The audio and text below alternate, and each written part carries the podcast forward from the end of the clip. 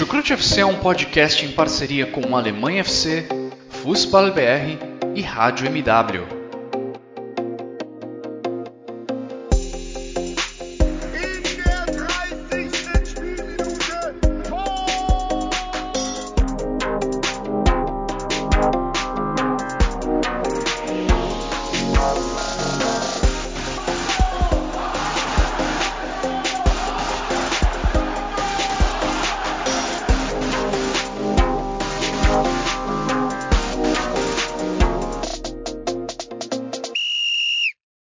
Muito bem-vindos, fãs da Bundesliga. O meu nome é Guilherme Ferreira e eu recebo vocês para mais uma edição do Chucrute FC. Recebo vocês para a segunda parte do nosso guia da temporada da Bundesliga, o guia da temporada dos clubes, dos principais clubes da Alemanha. Nós já fizemos a primeira parte, já falamos sobre nove equipes que vão disputar a primeira divisão da Alemanha. Já está disponível nos principais agregadores de podcast, também no YouTube. E agora também vamos falar sobre os outros nove times da Bundesliga. Se na primeira parte a gente falou sobre os dois times que subiram para a primeira divisão e os outros sete que ficaram na metade de baixo da tabela na última temporada, mas se livraram do rebaixamento, agora a história é diferente. Vamos falar da elite do campeonato alemão, dos nove clubes que ficaram na metade de cima da tabela na última temporada e são os nove clubes que devem ali brigar por competições europeias, por Champions League e pelo título. E para me ajudar nessa missão de destrinchar o que essas nove equipes devem trazer para campo ao longo desse próximo ano, eu tenho, como de costume, outros dois integrantes do Chucrute FC virtualmente ao meu lado. Dessa vez, presenças ilustres da Alemanha. Primeiramente, eu dou as boas-vindas ao Vitor Lederman, que faz sua estreia nessa temporada do Chucrute FC. Tudo bem por aí, Vitor? Moin, moin! Habe euch so vermisst. Eu senti tanta falta de vocês, meus amigos. Senti tanta falta de estar gravando aqui o Chucrute, né? Porque a última vez, faz mais de um mês, né, que a Alemanha perdeu aquele jogo para a Inglaterra e, e, aí a gente foi fazer o balanço da Euro. É, e estamos de volta aí, já estamos de volta a todo vapor, porque já rolou aí o episódio de segunda divisão com Guilherme e com o Thiago, com o guia da temporada. Já saiu a parte 1 do nosso guia é, da, da, primeira divisão e agora estamos aí para essa parte 2.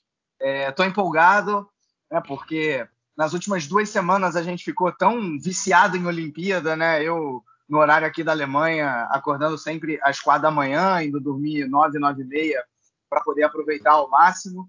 É, acho que não por coincidência, a única medalha do Brasil que eu não vi ao vivo foi a da Ana Marcela, porque eu estava dormindo, porque aí era muito, tipo, tipo sei lá, meia-noite no horário daqui. Aí se eu ficasse acordado, também não ia acordar para ver o resto depois, né? É, tirando isso, deu para ver tudo, mas aí é aquela, acaba a Olimpíada, dá, dá um pouquinho de, é, de saudade, mas a Bundesliga está aí para alegrar a gente, né? Então, é, uma coisa acaba, é, mas já está passando bastão para outra, né? Para usar uma expressão aí bastante usada no atletismo. Né? Então, agora, quem pega esse bastão aí é a Bundesliga, e vamos falar muito de Bundesliga aqui ao longo dessa temporada, e nada melhor do que começar com esse guia da temporada que a gente faz com tanto prazer.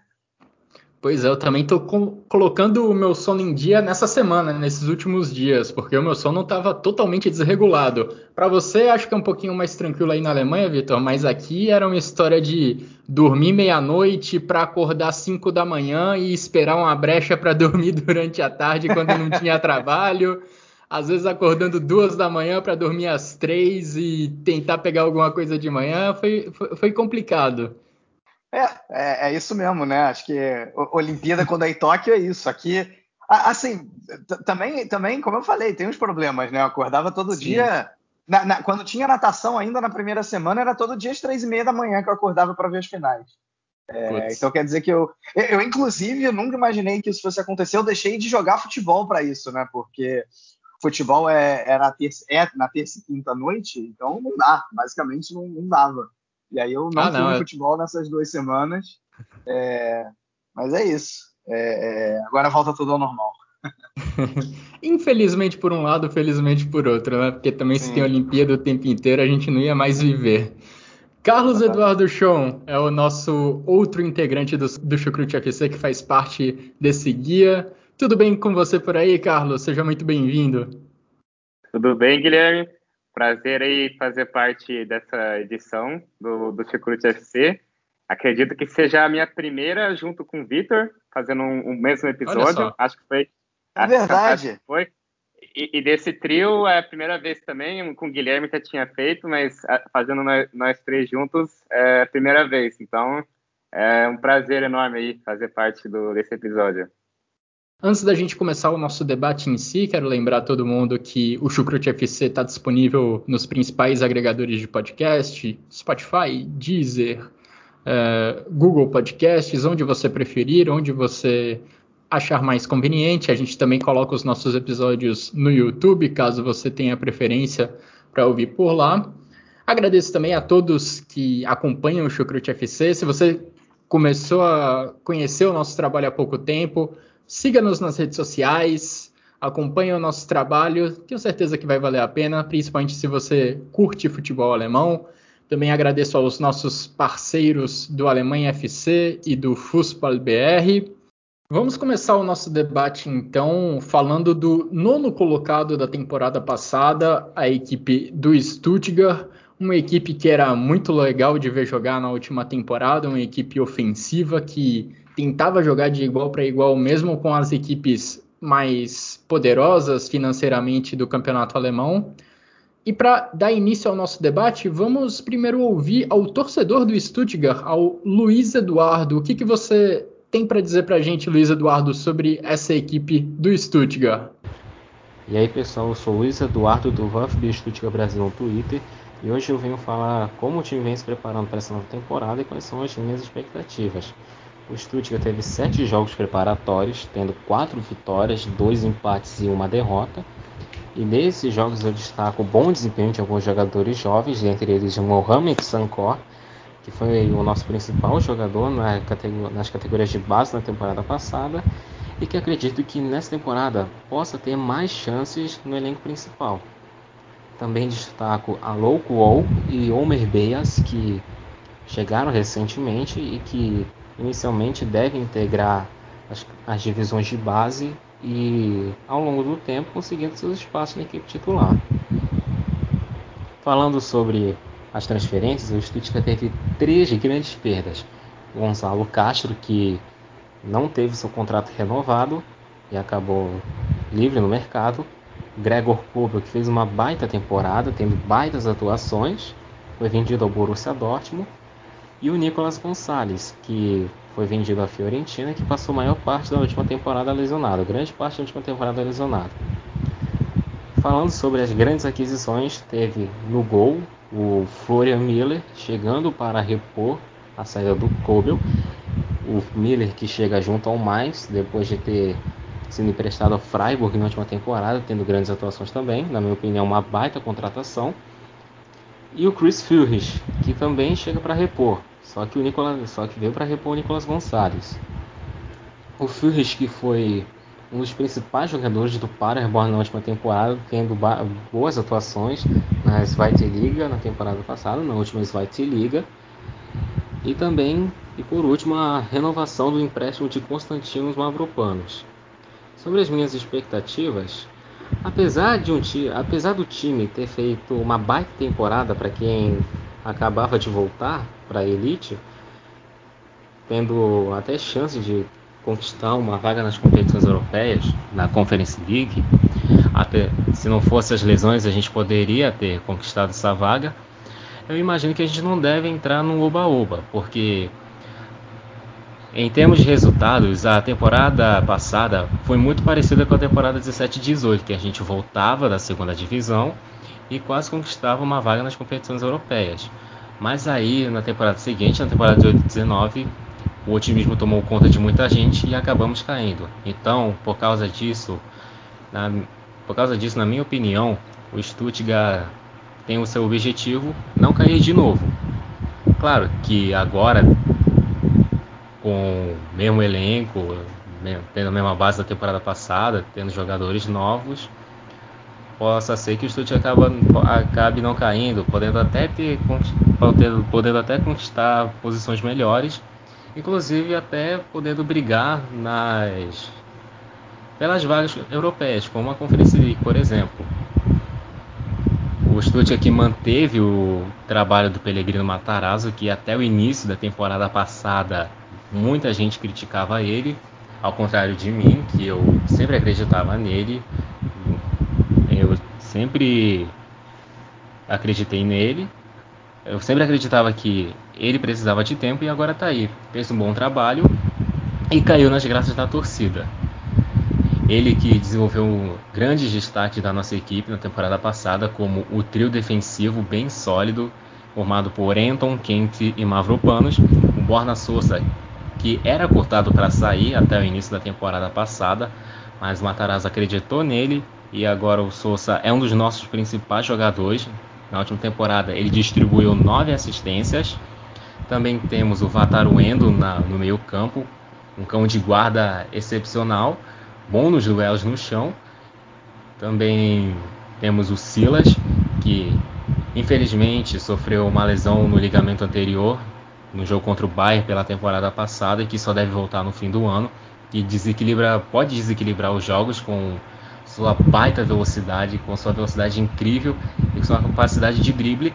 E o Sasha Kalajdzic, um austríaco de 2 metros de altura, e foi um dos principais centroavantes na última temporada do campeonato alemão, marcando 16 gols. A minha expectativa é que o Stuttgart termine lá entre nono, lá pela metade da tabela, e se não tiver os mesmos problemas de lesões que teve na temporada passada, pode até tentar sonhar em brigar, sei lá, por uma Conference League. Então foi isso, galera. Um forte abraço. Muito obrigado, Luiz, pela sua contribuição. Então, pessoal, destacando alguns talentos jovens dessa equipe comandada pelo Pellegrino Matarazzo. Como ele bem falou, se não fossem as contusões no final da última temporada, esse time teria uma boa chance de pegar uma vaga em competição europeia, mas isso acabou não acontecendo. O Luiz Eduardo destacou o Mohamed Sanko, de 17 anos, que está subindo agora das categorias de base do Stuttgart, e é um clube que vem mostrando um trabalho muito bom de prospecção de jovens jogadores. Um deles foi mencionado pelo Luiz Eduardo, o Silas, e ele talvez tenha sido a grande história desse, dessa intertemporada do Stuttgart, desses últimos meses. Ele você deve conhecer como Silas Vamanjituka. Era esse o nome que ele usava para entrar em campo desde que começou como profissional na Europa, praticamente. Mas nessa intertemporada, nessas últimas semanas, foi descoberto que, na verdade, o nome dele não é Silas Vamanjituka, mas sim Silas Katompa Mivumpa. O empresário dele teria forçado o jogador, o atacante da República Democrática do Congo, a atuar com esse nome falso, a atuar também com uma idade falsa. Ele, na verdade, tem 22 anos em vez de 21 anos, como ficou registrado até algumas semanas atrás. E todo esse embrólio, toda essa confusão acabou levando a uma multa contra o Silas, além de uma suspensão de três meses. Por outro lado, o Silas já está com essa contusão no ligamento do joelho, então quando ele se recuperar quando ele se recuperar fisicamente, essa suspensão de três meses que ele sofreu já vai ter passado e ele poderá atuar normalmente pela equipe do Stuttgart. Agora, passando para o campo, Vitor, queria saber o que você espera dessa equipe do Stuttgart, uma equipe que produzia um futebol legal de assistir, um futebol legal de acompanhar ao longo da última temporada e manteve o treinador Pellegrino Matarazzo. Então acho que a expectativa é continuar vendo um futebol ofensivo, um futebol agradável ao longo desse ano. É, o Stuttgart era, era aquele time do meio de tabela que a gente mais gostava de ver na temporada passada, né? Um time que muitas vezes optava por ter a bola. É, claro, se defendia bem com esse trio de zaga que o próprio Luiz Eduardo falou, né? Com o Mavropanos, o Anton e o, e o Kempf. É, não era um time fácil de, de, de se bater.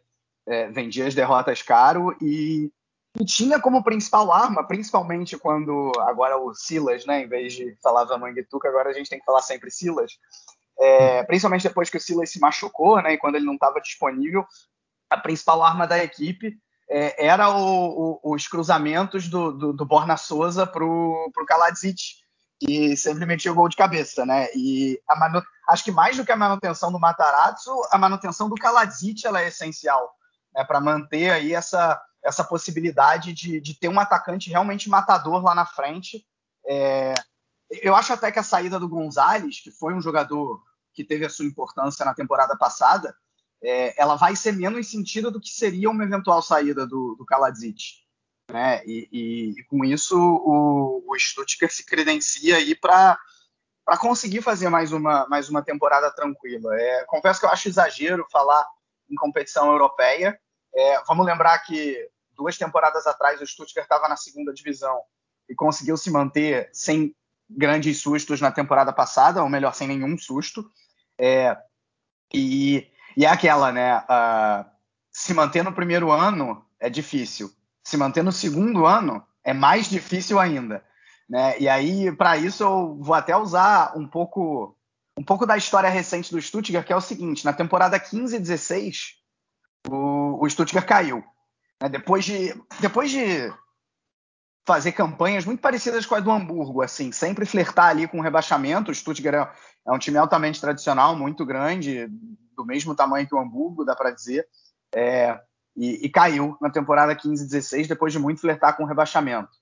Conseguiu subir na temporada seguinte, e aí na primeira temporada, na primeira divisão, ficou em sétimo lugar, surpreendeu absurdamente, só não ganhou uma vaga na Europa League, porque é, vocês vão se lembrar bem, o Eintracht Frankfurt bateu o Bayern de Munique na final da Copa da Alemanha e conseguiu essa vaga na Europa League. Se o Bayern de Munique tivesse vencido aquele jogo, que nas condições normais é o que teria acontecido, o Stuttgart teria conseguido uma vaga na Liga Europa. E aí o que, que aconteceu na temporada seguinte? Caiu. Né? É, então, pelo menos. E aí caiu, aí subiu também de maneira imediata e ficou em nono lugar na temporada passada. Ou seja, se for repetir a história, é, seria novamente uma queda. Né? Eu lembro que nessa temporada que o Stuttgart caiu, que foi na temporada 18, 19, é, antes da temporada começar, eu falava que o Stuttgart era o meu underdog favorito e que acabou caindo. É, eu digo novamente que o Stuttgart é o meu underdog favorito. né? Essa que é a grande questão. Porque, como, que a, gente, como a gente já falou, é um time que, que jogava um futebol bastante agradável de se ver, né? É, é, é mesmo tendo essa principal jogada, o chuveirinho na área para o Kaladzic, mas era um time que, que construía do chão com o Endo, né, com o Vataruendo, né, tinha a velocidade do próprio Silas, do Nico Gonzalez, que agora acabou saindo. Então era, era um time interessante de se ver e que e jogava muitas vezes para frente. Então acho que por esses motivos continua sendo meu underdog favorito, é, mas que a história agora seja diferente do que foi lá na temporada 18-19. É, pois é, as contusões acabaram atrapalhando bastante o Stuttgart no final da última temporada, como eu falei o Koulibaly se machucou por um tempo, o Mavropanos, o próprio Silas, que agora vai... Vamos passar por uma adaptação, né? Em vez de chamar de Silas Vamanjituka, vamos chamar de Silas Mivumpa. Uma adaptação. Mas, enfim, de qualquer forma, é legal que essa história veio à tona, né? Voltando nesse assunto, porque outros jogadores podem passar por situações bem parecidas, né? De sofrer uma pressão, de, de pressão do empresário para passar por uma outra identidade. Então, legal que esse caso venha à tona, porque pode fazer com que outras situações semelhantes também sejam divulgadas. Mas, enfim, quero te ouvir agora, Carlos, sobre essa equipe do Stuttgart. Quais, quais as suas expectativas para esse time que perdeu o Gregor Kobel, perdeu o Nico Gonzalez, mas também manteve muitos jogadores que apareceram bem ao longo do último ano? Uh, eu tô com o Vitor também, eu acredito que o Stuttgart manteve os principais jogadores. Perdeu o Nico Gonzalez, é verdade, mas conseguiu uma bela grana com ele, 23 milhões de euros, segundo o Transfermarkt. E, na minha opinião, essa foi a principal, talvez o principal reforço do Stuttgart para a temporada, ter, ter, mantido o Endo também, que participou do, da, das Olimpíadas pelo Japão, é, principalmente o, o, o Kaladzic também, que o Victor comentou, que também participou da, da, da Euro, fez aquele gol contra, contra a Itália, naquele jogo complicado da Áustria. O próprio Sousa, que, teve, que também não teve uma história como o Silas, mas É, se, se, te lembrar, o, o Sousa, perto da época da, da Eurocopa, ele estava tentando, teve aquele episódio que estava tentando, teve a chance de se tornar alemão para talvez de defender a seleção da Alemanha no futuro, e acabou que é, não deu certo, daí teve que desculpar com a Federação Croata também, que teve aquele problema todo. É, o Sousa foi um dos principais laterais esquerdos da temporada passada, eu acho que esse é um baita reforço que ele fique também pro, pro, no Stuttgart na temporada, né, nessa temporada atual, mas eu tô, tô igual, tô, é, como o Vitor e, e, como você, Guilherme, acredito que principalmente era manter os principais jogadores é, e, e ver agora, acho que vai ser importante que o Stuttgart se mantenha nesse segundo ano consecutivo na, na, na Bundesliga e talvez, é, talvez beliscar uma Conference League nessa temporada que vem, mas eu acho que o principal é, é manter, manter o time para a próxima temporada na Bundesliga, mas se manterem um, o mesmo nível de atuação da temporada anterior, é possível também, talvez, é, sonhar com uma, beliscar uma vaguinha na Conference League ou talvez na Europa League. A partir desse momento no podcast, temos oito times para comentar, oito times para dissecar, e sete deles trocaram de treinador ao longo dessa última janela de transferências, ao longo desses últimos meses, depois do final da última temporada. Foi uma dança das cadeiras assim impressionante que aconteceu na Bundesliga. E começamos essa dança das cadeiras passando por Mönchengladbach, porque lá saiu o Marco Rose, chegou o Ad Hütter. E nessa, a gente pode dizer que o diretor esportivo do Gladbach foi muito bem, né? O Max Eber, que já é conhecido por fazer um bom trabalho de prospecção de jogadores, fez uma boa jogada para conseguir um novo treinador para o Gladbach, né? O Gladbach perdeu seu treinador, o Marco Rose, para o Borussia Dortmund. Gladbach não vai disputar competições europeias e mesmo assim conseguiu atrair um treinador que disputaria a Liga Europa se permanecesse no seu antigo cargo, o Adi Hütter ajudou o Eintracht Frankfurt a se classificar para a Liga Europa mais uma vez, mas decidiu ir para o Borussia Mönchengladbach, decidiu começar esse trabalho, digamos, do zero. Antes da gente entrar no nosso debate aqui entre os integrantes do Chucrute FC, vamos trazer a opinião do Alexander Efraim, um cara que é figurinha carimbada aqui do podcast, sem, sempre trazendo a opinião dele sobre os potros e que vai falar um pouco sobre as expectativas dele para essa temporada do Borussia Mönchengladbach. Fala galera do Chucrute FC, muito obrigado aí pelo convite, um abraço para todos os ouvintes. Meu nome é Alexander Efraim, eu sou administrador da página do Gladbach Brasil lá no Twitter. Falando sobre a pré-temporada dos Potros, é, a grande novidade, claro, foi a chegada do técnico Ad Ruther, que estava no Eintracht Frankfurt até a temporada passada. Sobre reforços na pré-temporada em si, é, o Gladbach não tem muitas condições financeiras no momento, até porque não foi para nenhuma competição europeia na temporada passada, e esse é o objetivo, retornar essas competições para a próxima temporada, ter uma boa classificação ali, principalmente a Europa League, né? Não tanto a Conference, que foi algo que o clube não, nem conseguiu na temporada passada.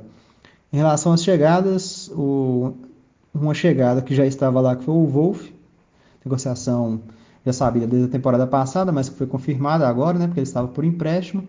O retorno de Laszlo Benes e Manu Kone, esse último que foi contratado junto ao Toulouse e permaneceu por lá para finalizar a temporada na segunda divisão francesa.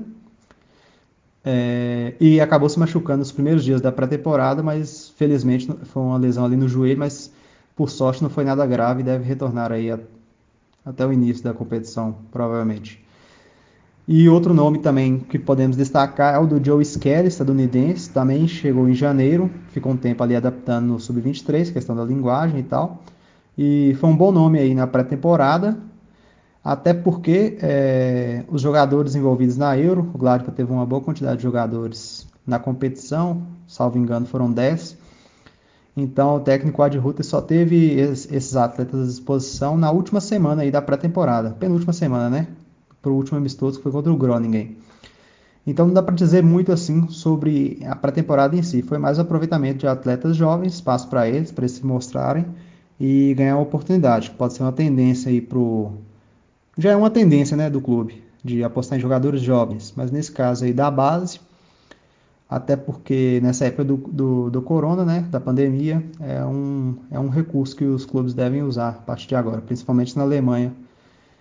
E a, em relação às saídas, é, os nomes de Zacaria e Ginter são os principais, eles têm apenas mais um ano aí de contrato e não vão sair de graça, de acordo com o, com o diretor esportivo Max Ebel. Ou seja, ou eles vão renovar ou eles vão sair. E qualquer contratação de reposição ou reforço qualquer está totalmente atrelado a esses dois jogadores. Então, em relação ao Gladbach, é isso. Muito obrigado e um abraço. Muito obrigado novamente, Alexander, pela sua contribuição para o Chucrute FC. Ele falou então aí, Vitor, que o objetivo é voltar às competições europeias. Na última temporada, parecia que essa seria. Isso parecia uma certeza para o Borussia Mönchengladbach, né? Mas o segundo turno acabou sendo bem decepcionante e a equipe acabou ficando fora, inclusive, da Conference League. Queria ouvir de você quais são as suas expectativas para o Borussia Mönchengladbach nessa temporada. É, só lembrando que muito da queda do Gladbach no segundo turno, eu não vou dizer que se deveu a isso, mas é. o time caiu absurdamente a partir do anúncio da saída do Marco Rose, né? É, então, de alguma maneira, a gente até já discutiu isso no Chucrute, eu não acho que isso seja desculpa para o time cair, é, mas que isso fez diferença, fez. Uh, Cara, é, eu, eu, eu, vejo, eu vejo o Gladbach para a próxima temporada com bons olhos, né? Porque pelo menos até agora ninguém saiu. Né? O, o, o Alexander ele até falou da possibilidade, das possibilidades do, do Zacaria e do, e do Ginter saírem, mas até agora na, nada aconteceu. É, e o, o, Ginter eu acho um, jogador importante, é, é um nome da zaga ali do, do, do Gladbach. É, acho até que saiu relativamente bem da Euro, saiu por cima na seleção da Alemanha, é um jogador de seleção. É, então acho que caso ele saia, ele realmente vai fazer falta. O Zacaria é um bom jogador, mas acho até que é, são jogadores completamente diferentes, mas o, o Gladbach tem jogadores para posição, né? Tem o próprio Neuhaus, o Kramer. É, o, o Neuhaus, Zacaria sofre que... muito com contusões também, né? Isso prejudica também, bastante. Né? Ainda, tem, ainda tem isso, né? Então acho que mesmo que ele saia, claro que o Gladbach vai sentir, mas eu não, não acho que é uma, uma perda irreparável, né? E, e, mais do que isso, eu acho que os dois principais jogadores que o Gladbach conseguiu manter, né, até agora, até chegou a ter especulação, mas ao que consta ficam, né, que são o Plea e o Turan, é, são importantíssimos nesse ataque do, do Gladbach, né, com toda, toda a capacidade de, é, é, de apoios, por exemplo, do Plea, ele, ele é um cara que que consegue tanto, tanto infiltrar na área para finalizar, como é importante ali na, na construção de jogo. Né? O Turhan é um cara que tem, tem força, tem velocidade, é muito inteligente em campo, e, e os dois ficam. Né? Ainda tem ali a ajuda do Stindl, que, que para mim, né, eu já falei aqui algumas vezes no Chico, eu Thomas Miller dos pobres. Né? Ele, quando está bem, ele, ele, tem uma capacidade de leitura de jogo muito boa. Uh, e, e aí, nesse sentido, né, eu acho que por, principalmente por não ter também um foco duplo, né? Não vai ter que é, dividir as atenções com competições europeias. É, eu, eu, vejo o Gladbach como talvez a, a, quarta força da Alemanha no momento. Acho que vai ali brigar, brigar com o Leverkusen é, para ver quem, quem consegue a, a, quarta vaga na Champions League. Né? Acho que uh, a gente já vai falar, mas Leipzig, Dortmund e Bayern estão definitivamente um patamar acima. E aí essa quarta vaga que, que, que estaria em disputa uh, de repente junto com o Wolfsburg também. Né? Então, uh, acho, acho que o Gladbach tem tudo para fazer uma boa temporada, sim. Né? É, a, outra questão para mim que eu colocaria é, é, em relação ao Ad Ruther, porque se o Gladbach teve um ponto negativo nas últimas temporadas, esse ponto é a sua defesa e não é por questões individuais, né? Eu acabei de elogiar o Ginter aqui, é muito mais uma questão do sistema mesmo. É um time que, pela maneira que joga, acaba se expondo e trouxe o Ad Ruther, que no Frankfurt não foi um técnico que também prezou exatamente pela defesa, né? O Frankfurt era um time que também fazia muitos gols, mas é, é, a, defesa também acabava cedendo. Então, talvez seja até um problema que, por essa característica, tende a continuar e que o Gladbach tem que definitivamente ficar de olho. Mas acho que tirando esse ponto, eu, eu vejo com, com bons olhos, vejo com boas expectativas é, essa próxima temporada aí dos Putos. E olhando o copo meio cheio né, do trabalho do Adi Hutter, ele conseguiu extrair muito do ataque né, dos seus jogadores ofensivos Com lá certeza. na equipe do Eintracht Frankfurt. Então, cria uma expectativa aí para o que ele pode fazer com Plea e Churran à disposição. E Carlos, é por aí, né? Meio o que o Vitor falou. Há uma temporada a gente ouvia muito mais especulações em torno de desses dois franceses, né? Principalmente o Plea e o Thuram. Agora esses boatos são um pouco menores. Esse segundo turno da última temporada fez muita diferença, né? Queria te ouvir então sobre o que esperar dessa equipe dos Potros. É, eu vou igual vocês. Eu acho que o, Gladbach tem seria a quarta, quinta força. Eu espero bastante desse time agora nessa próxima temporada. Também, para falar do Adi Hütter, também teve ele no Frankfurt, que a gente ainda vai comentar sobre o Frankfurt, mas ele teve o mesmo efeito que aconteceu com o Marco, Marco Rose, que ele também foi anunciado antes da hora, antes da temporada acabar, e querendo ou não, assim, coincidência, coincidência não, o Frankfurt também caiu depois do anúncio dele, né? Caiu de rendimento. E vamos ver como é que vai se adaptar ao, ao Gladbach e como os jogadores também vão responder. É, a principal coisa realmente é que os principais jogadores vão permanecer. O Neuhaus sempre teve um esses boatos que o Bayern teria interesse nele, que teria um acordo talvez próxima temporada. É, o Hoffman também, é, vez ou outra falaram que o Chelsea teria interesse, trazer ele também. É, o, o próprio Churran, o, o Dortmund, teve um, um rumor, mas acabar que todo mundo vai ficar os principais jogadores do Churran e o Plea, como o Victor também comentou. É, o Soma também, que é o goleiro, fez uma ótima Euro, é um cara, é um dos principais goleiros da Bundesliga. Ben Sebaini também, que fez uma, uma boa temporada. É, o Zaccaria é um cara que ainda tem talvez especulação, mas agora é mais da Inglaterra. Ele, lá atrás também falaram no Bayern, mas é, o Jacaria talvez seja um dos caras do, do, do, time que tem mais valor de mercado numa venda possi no, possível no futuro, né? Eu lembro que estavam comentando de 40 milhões de euros se ele sair, mas não sei se realmente vai. Esse é uma baita de um dinheiro, né? Então seria um importante, mas acredito que a principal arma para o Gladbach é ter realmente segurado os principais jogadores, também pela pela, pela queda de rendimento no segundo turno. Mas é, um dos poucos reforços, além do, do, do Hannes Wolf, é também o Luca Nets, que é um, um zagueiro bem jovem, que veio do, do Hertha Berlin, 18 anos. Também é, é, alguns anos teve um interesse do Bayern nele. É um cara para o futuro, talvez no, no Gladbach. E, mas é isso mesmo, acredito que seja importante, importante que manteram, que, que se mantiveram os principais jogadores, o Guinta também, que o, o Krama, mas acredito que é, é isso. Ó. Eu espero bastante do Gladbach, vamos ver se eles vão, dessa temporada, eles vão corresponder às expectativas, né? É, acho que consigo resumir essa nossa conversa sobre o Borussia Mönchengladbach dizendo que é um elenco com ótimas opções, né? O é. elenco que acabou não sofrendo grandes perdas nessa última janela de transferências, na atual janela de, transferências, na verdade, mas que acabou naufragando coletivamente no final da última temporada.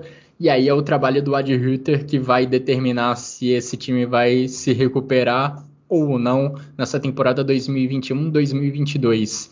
Inclusive, o primeiro jogo da Bundesliga dessa próxima temporada terá o Borussia Mönchengladbach, Borussia Mönchengladbach contra Bayern de Munique jogo que acontece já nessa sexta-feira. Vamos dar uma pausa na dança das cadeiras dos treinadores na Alemanha para falar de um time que tem ali o seu treinador desde junho de 2018.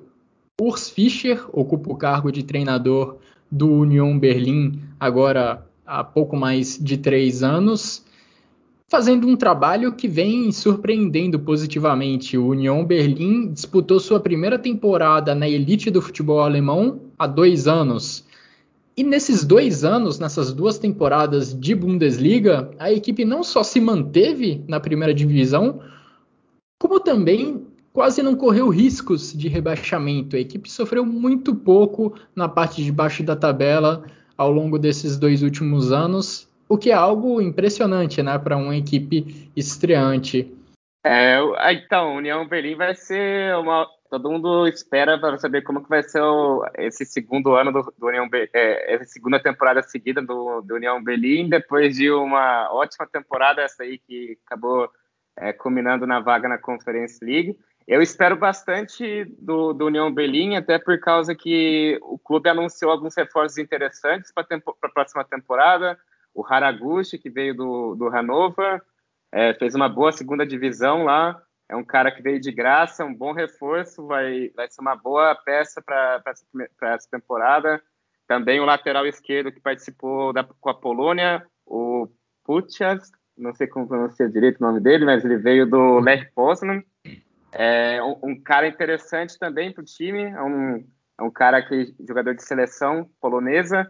Acredito que seja interessante ver como é que ele vai se adaptar na Bundesliga. Manteve os, os principais jogadores para a próxima temporada, manteve o técnico também. Eu acredito que eu espero bastante coisa do, do União Berlim, mas é, às vezes é interessante porque esse segundo ano é, às vezes não, o time não corresponde bem não, não joga igual na temporada passada, mas eu, eu espero bastante. Eu acredito que vai ser muito divertido ver a União Berlim jogando na Conference League. União Berlim que teve muitas movimentações né, nessa janela de transferências, teve muitos jogadores que terminaram o período de empréstimo no clube ou terminaram mesmo o contrato. E talvez a grande perda da equipe do Urs Fischer tenha sido a do Christopher Lenz. Christopher Lenz que jogava como ala pelo lado esquerdo e o União Berlim é uma equipe que quando tinha bola gostava muito de usar os seus alas, né? O Lenz pela esquerda, o Christopher Trimmel pela direita e o Lenz acabou saindo, acabou deixando a equipe para defender agora o Eintracht Frankfurt. Por outro lado, o Christopher Trimmel, o chará do Lenz, segue na equipe, segue como uma peça fundamental pelo lado direito, ele que é fundamental principalmente nas bolas paradas, que é uma arma importantíssima desse time do Union Berlim, vem sendo uma arma importantíssima nessas duas temporadas de Union Berlim na primeira divisão. E tenho expectativas ainda também pelo Max Kruse, né, jogador que defendeu a Alemanha na, nos Jogos Olímpicos, que chegou ao Union Berlim na última temporada, teve alguns problemas físicos, acredito que ele ainda pode contribuir mais para esse trabalho do Urs Fischer. E para você, Vitor, o que você espera do Union Berlim?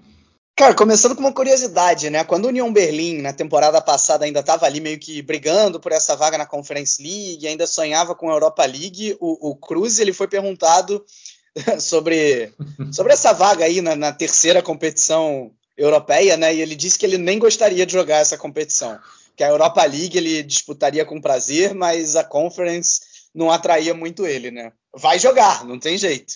É, é... Não, eu... E o mais curioso, o gol da classificação da União foi marcado pelo Max Cruz.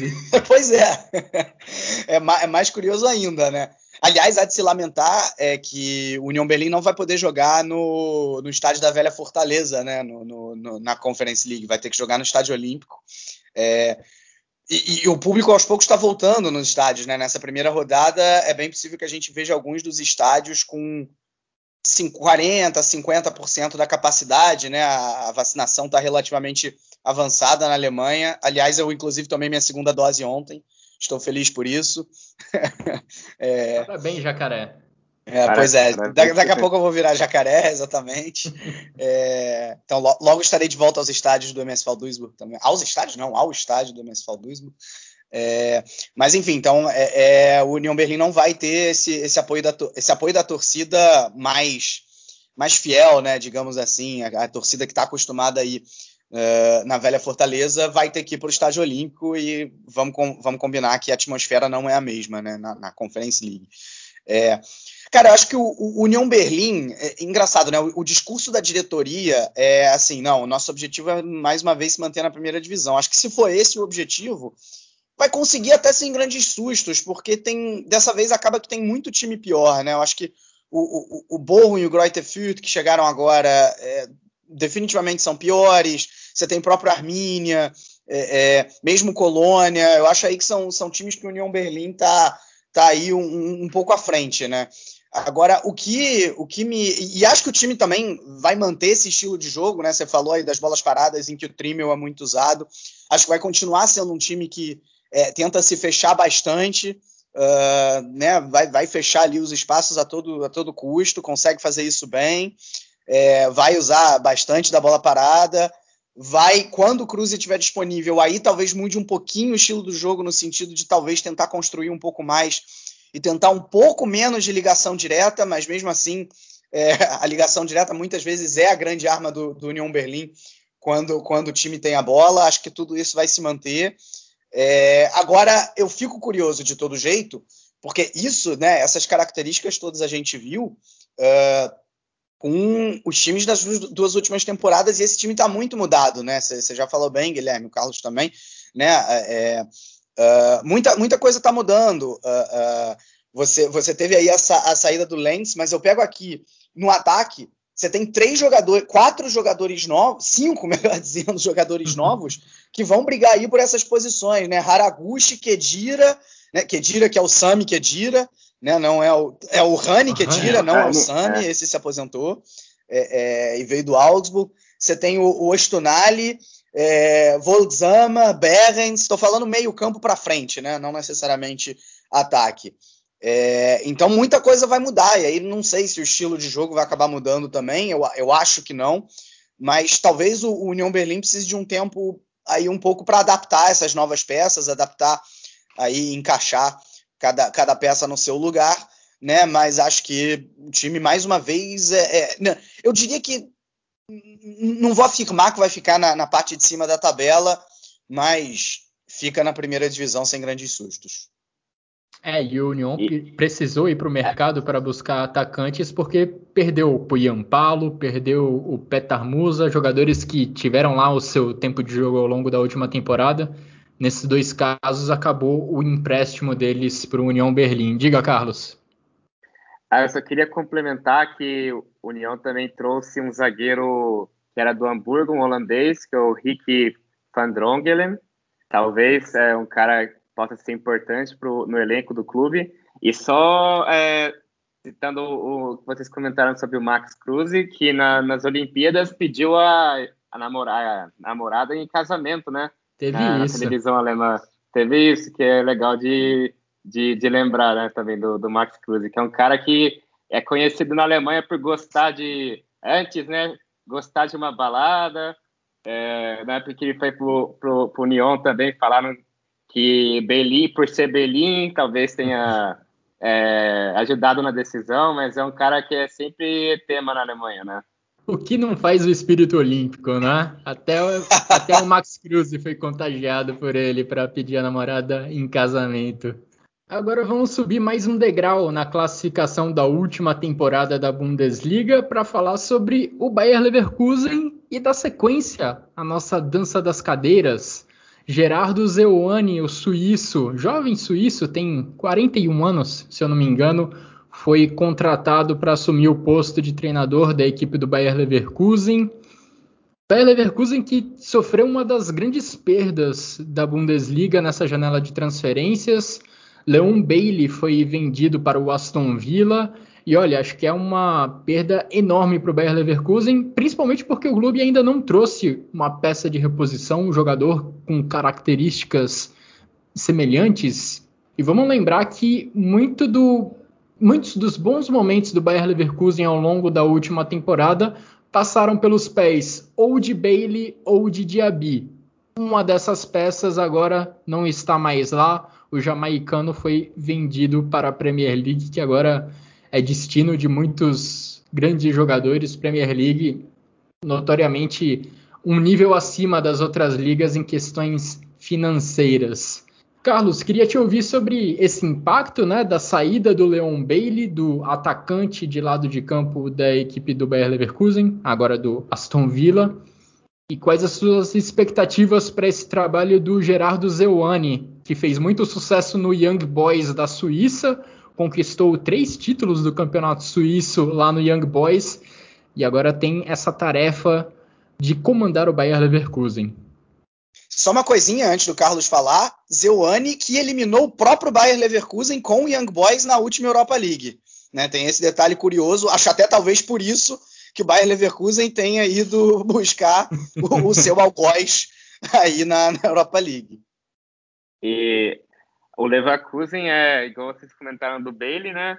É, eu acredito que o Leverkusen perdeu os jogadores além do Bailey, perdeu também o Dragovic, também perdeu o Jedvai, Dragovic para o Estrela Vermelha, o, o Jedvai para o Lokomotiv Moscou, os irmãos Bender, né? Também saíram do clube. É, e o principal reforço do, do, Leverkusen até agora veio da Bélgica, né? É o que veio da, do, do clube Bruges, que foi o, o, o, o marfinense Kusunu, o zagueiro. E, e também trouxeram o Mitchell Baker, que era do, do Paris Saint-Germain, não vai ter espaço no time estelar do, do PSG temporada, né? É, mas um, um, cara que estavam ventilando no Leverkusen para essa temporada e seria um reforço, um belo de um reforço, seria o, o iraniano, o Seda Asmun, que, era do, que é do Zenit, mas parece que agora o Leverkusen descartou ele porque seria muito caro, teria que pagar 25 milhões de euros, segundo é, a mídia alemã. É, esse cara seria uma baita de um reforço para suprir o, o apesar deles não terem a mesma característica. O Bailey é um cara de mais de explosão, de velocidade, mas ele seria um cara muito importante na, na, na, na parte da frente do ataque do, do Leverkusen. É, tem também o Patrick Schick, fez uma ótima Euro, Euro com, a, com, a, com, a, República Tcheca, mas o, o a, a, saída do Bailey vai ser bem sentida, né? O principal jogador, talvez, com, com o Diaby, é um cara que estava no time fazendo algumas temporadas, era sempre ventilado a chance dele sair, agora realmente se concretizou. É, vamos ver como é que vai ser a temporada, porque o Leverkusen vai participar da, da, da Europa League, mas na minha opinião ainda tem que trazer um cara para suprir o Bailey, senão vai, vai ser muito difícil é um cara, era o cara, um dos principais jogadores do time, era um cara chave, e eu acredito que se, o Asmund seria um, um baita de um reforço, mas vamos ver como que o Leverkusen vai se mexer, se realmente se mexer para superar a ausência do Bailey, né? Leverkusen que também teve duas perdas importantes que já eram previstas. Os, os irmãos Lars e Sven Bender penduraram as chuteiras, encerraram suas carreiras deixando uma lacuna defensiva aí na equipe do Leverkusen. Na defesa, o Leverkusen foi buscar a reposição, né?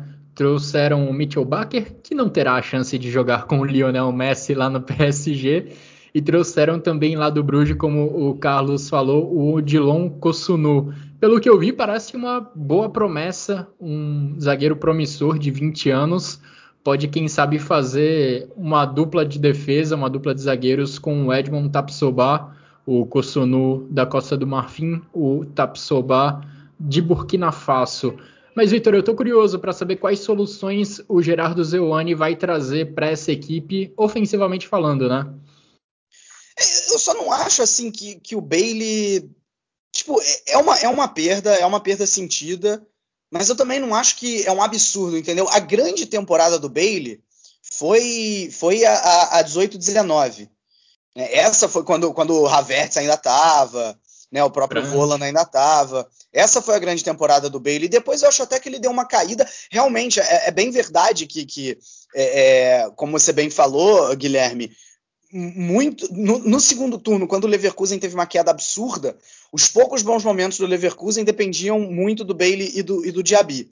Só que por um lado o Diaby ainda está lá, é, e, e, mesmo assim foi no momento ruim do Leverkusen. Eu acho que no, nos momentos bons o, o, Leverkusen ainda tem nomes que podem levar a equipe para frente. Né? Ainda tem o Florian Wirtz, que é, é, visto por muitos justamente como substituto do, do, do Havertz. É, tem o, o, Alário, que vez, vez ou outra coloca os seus golzinhos lá, ele até foi especulado para sair é, e no final ficou. Né? É, é e duas coisas que eu estou curioso para ver também é com a saída do Bailey, quem pode ganhar muito com isso acaba sendo o nosso Paulinho, né? Um cara que pô, eu gosto bastante, assim. E olha que eu sou flamenguista, né? Mas assim, acho que o que ele mostrou nas, nas Olimpíadas, até fora de campo, nessa né? questão aí é, é, religiosa dele. É, é, algo, sei lá, bastante interessante de se ver. É, e de repente ele vai ganhar mais chance, né? Um jogador diferente em, em relação ao Bale, é um cara mais, mais construtor, mas mesmo assim acho que ele pode, pode ganhar chances e pode desenvolver o seu potencial. É, e, e tô curioso para ver o Chique, porque assim, a Euro do Chique, como o Carlos já falou, ela foi muito boa, é, mas ela foi um patamar acima do jogador que é o Chique. É. Não, que o jogador, não que o Chique seja um jogador ruim, mas ele não é o ele não costuma ser, pelo menos, o jogador que ele foi na Euro. Né? E aí, justamente, vem aí a minha curiosidade, né? Se ele, se ele vai ser esse jogador que ele foi na Euro, e se ele for o jogador que ele foi na Euro, amigo, o, o Leverkusen vai, vai para as cabeças. Agora, se ele for o jogador que ele costuma ser, é, aí não. Aí o Leverkusen, eu diria até que tem um time comum, diria até que é o pior em relação às últimas temporadas, né? Porque é, na temporada passada tinha perdido o Havertz e o Voland, deu para ver que o time sentiu bastante, principalmente no segundo turno, e agora perdeu os, os irmãos Bender, que é, eram aí um, um, bastião de experiência e de liderança nessa equipe, é, e que não vão estar tá mais lá para exercer essa função. Uh, e aí vamos ver como é que vai ser. Né? Eu acho até que, para dar um palpite, acho que o Leverkusen, mais uma vez, não chega na Champions League, o que de certa maneira é lamentável, porque eu acho que desde ali do, do final da década de 90, normalmente, salvo raras exceções, o Leverkusen entra na Bundesliga para falar: eu quero uma vaga na Champions League. É, só que das últimas cinco temporadas, o time só conseguiu uma vaga no UEFA Champions League. Né? Então é, é algo aí até para se ver nas políticas do, do Leverkusen caso a temporada não saia como, como esperado. É, e nesse guia da temporada da Bundesliga, a gente fica até curioso para saber como as equipes vão jogar, porque principalmente nessa metade de cima da tabela, são muitas trocas de treinador, não é? Sim. Então são muitos trabalhos que estão aí começando, que estão prestes a começar, então a gente ainda não sabe bem qual formação deve ser a prioridade, quais jogadores devem ganhar destaque. Gerardo Seuani será um desses caras que vai ter bastante trabalho para tentar elevar o nível da sua equipe. Você lembrou bem mesmo o Paulinho, Vitor, porque na temporada passada ele ficou contundido durante a maior parte Sim. do tempo, teve uma contusão realmente séria e agora de fato tem a chance de ganhar mais oportunidades, de ganhar mais minutos em campo. Esperamos que seja um novo destaque brasileiro na Bundesliga, né? Assim como a gente já tem o Matheus Cunha como protagonista lá no Hertha Berlim. Não, não ia falar exatamente do Leverkusen, ia falar justamente dessa dança das cadeiras do técnico, dos técnicos. Uma coisa que a gente tem que assumir é o seguinte, né? Vamos olhar para os seis primeiros. Os seis primeiros, eles entram, né? O, o Bayern, o Leipzig, o Dortmund, o Wolfsburg, o Gladbach e, e, o Frankfurt, eles entram de alguma maneira com o objetivo de, de ficar lá em cima na tabela. E estão os seis com técnicos novos. Dá pra gente assumir que não são os seis que vão dar certo, ponto.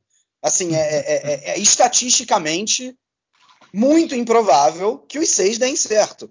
Né? Até porque é, dois deles não vão conseguir chegar à Champions League. E dependendo do time, isso já é, de alguma maneira, uma frustração. É, e aí eu fico tentando fazer o exercício. Qual vai ser o primeiro técnico deles a ser demitido? Porque eu não consigo assumir, mesmo sendo a Alemanha, que costuma dar tempo para os técnicos, Caramba. eu não consigo assumir que os seis vão terminar a, a temporada comandando os seus clubes. Né? Você Porque... tem um clima brasileirão para esse podcast agora, Vitor? Não, é, é, não, se fosse brasileirão, eu diria que os seis não chegam ao final. é, mas eu acho, eu acho até que assim, a gente tem que fazer esse exercício também, no, no chucrute, os torcedores. Esses técnicos eles têm que ter tempo de trabalhar. Né? É, não, não pode ser que o, o, o, Nagelsmann, eventualmente perdendo a estreia agora contra o, contra o Mönchengladbach, é, que já comece as cornetas soltas, né? É, e aí o mesmo vale para o Zeuane, para o pro, pro Rose, para quem for, né? É, é, eles, esses técnicos eles, eles têm que ter. É porque coincidentemente acabou que os seis primeiros estão com técnicos novos, e é o que eu falei, não vão ser os seis que vão dar certo. Então, é, cuidado com as críticas nessa hora. Diga, Carlos. Ah, eu, só, eu, só, queria complementar, já que estavam falando do Paulinho, né, para falar do, do, outro brasileiro, o Wendel que é um cara que está no, no, Leverkusen há, muitas temporadas, talvez seja agora o brasileiro com mais tempo de Bundesliga, agora tem que pesquisar isso, mas acredito que talvez seja o brasileiro com mais tempo de Bundesliga agora. Ele tava Eu acho que é assim. Só um detalhe sobre ele, então, já que você falou, Carlos. Do atual elenco do Leverkusen, ele é o segundo jogador com mais jogos de Bundesliga. Ele só fica atrás do Belarabe. Então isso já oh. diz muita coisa. Ah, sim, é o cara com muita experiência de Bundesliga e tá, estavam especulando que ele talvez pudesse ir para o Benfica, mas eu acho que agora o, interesse esfriou, mas estava uma época que algumas semanas estavam especulando forte, que talvez ele pudesse deixar, enfim, a Bundesliga depois de tanto tempo, mas agora tá parecendo que ele vai ficar assim mais uma temporada na Alemanha. Mas vamos, vamos ver, né? Bom, nós já falamos do Adi Hütter, que trocou de cidade, saiu de Frankfurt, foi para Mönchengladbach, e para Frankfurt temos Oliver Glasner, treinador que saiu do Wolfsburg. Então vamos ouvir o áudio do torcedor do Eintracht Frankfurt falando das expectativas dele para essa temporada. Fala rapaziada do Chucrute, tranquilo? Bom, é, eu sou o Pedro, torcedor do maior da Alemanha, vulgo Eintracht Frankfurt. e tô aqui falar um pouco das minhas expectativas para essa temporada 2021-2022 está prestes a começar. Bom, de início, é, não é novidade para ninguém que no último ano, na temporada 2020-2021, né, o Frankfurt fez uma excelente temporada, apesar de não ter conseguido o objetivo máximo, que seria a classificação para a UEFA Champions League. Porém, dito isso, se espera, que o, se espera bastante né, do Eintracht para essa temporada que está prestes a começar. É, é, verdade que o clube teve algumas baixas, como a saída do seu principal atacante, o português André Silva, que se mudou para o Leipzig.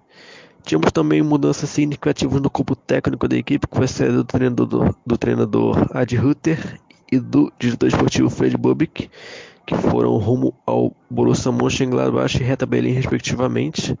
É, porém, tivemos também algumas mudanças, como a chegada do colombiano Rafael Borré, a chegada também do técnico, o ex-técnico do Wolfsburg, o Oliver Glasner, e do agora diretor esportivo do clube, o Marcos Koch, que nas últimas temporadas era o diretor esportivo da equipe do Leipzig. Bom, dito isso, é, cara, minha expectativa para essa temporada das zagas é também interessante. Eu acho que o Frankfurt vai brigar ali pelo top 6, um quinto, sexto lugar, consequentemente conseguindo a vaga para a Europa League, seria bem interessante.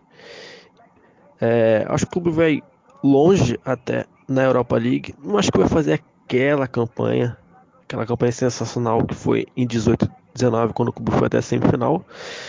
Porém, acho que o clube consegue ir longe, cara. Tem condições, tem elenco para isso, né? Já que o Frankfurt vai disputar três três competições simultâneas é bem importante ter elenco nesse caso. E na Copa da Alemanha, é...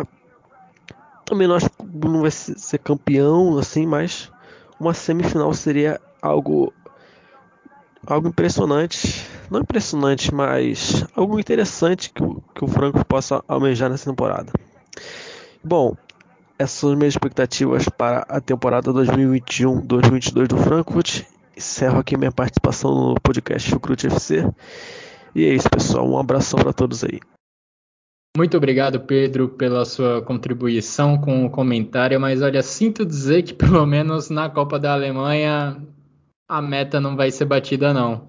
O Eintracht Frankfurt foi eliminado na primeira rodada contra o Mannheim, perdeu por 2 a 0 jogando fora de casa. E já fica essa frustração logo no primeiro jogo oficial da temporada, né? Já uma eliminação no mata-mata, já uma esperança de título indo embora. Agora, Carlos, pensando um pouco mais adiante, olhando para frente para essa temporada, muitas movimentações no ataque, né, do Eintracht Frankfurt. O elenco se mexeu bastante, mudou bastante nessa posição. Chegaram Borré, um velho conhecido do torcedor brasileiro, é. ex-atacante do River Plate, também chegou um jovem meia atacante, o Jesper Lindström, um dinamarquês. E mais um atacante norueguês para a Bundesliga. Já temos Haaland, já temos o Sorlot e agora temos Jens Peter Haug, jogador que foi contratado junto ao Milan. Três jogadores que chegam meio que para substituir o Jovic, que teve o empréstimo que terminou o empréstimo, né, junto ao Frankfurt, o Jovelit, que foi vendido, e o André Silva, também vendido, e esse, olha, uma perda bem importante para a equipe do Eintracht Frankfurt. Ele só ficou abaixo do Lewandowski na artilharia da temporada passada da Bundesliga, o que não é pouco, e agora estará defendendo a camisa do Leipzig. Queria te ouvir, Carlos, sobre essas mudanças no ataque, né? E sobre a equipe do Frankfurt como um todo.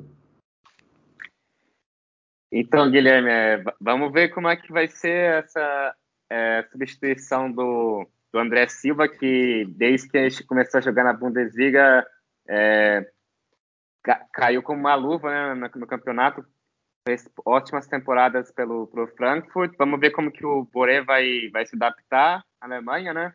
Tempo difícil para um sul-americano que chega direto. Vamos ver como é que vai ser. É, ele também teve muito é, nome ligado a Palmeiras, São Paulo, talvez também. Grêmio. Muito especulado no Brasil, Grêmio, e acabou indo para o Frankfurt, né? Mas vamos ver como é que ele vai se adaptar na Alemanha. Ainda é possível que o Yunis saia do, da equipe também, até porque o Hauge seria o nome para substituir o Yunis, que ainda não teve a saída de, é, oficializada, mas tem uma, uma negociação com, a, com o time da Arábia Saudita para ganhar uma provavelmente para ganhar muito dinheiro, né?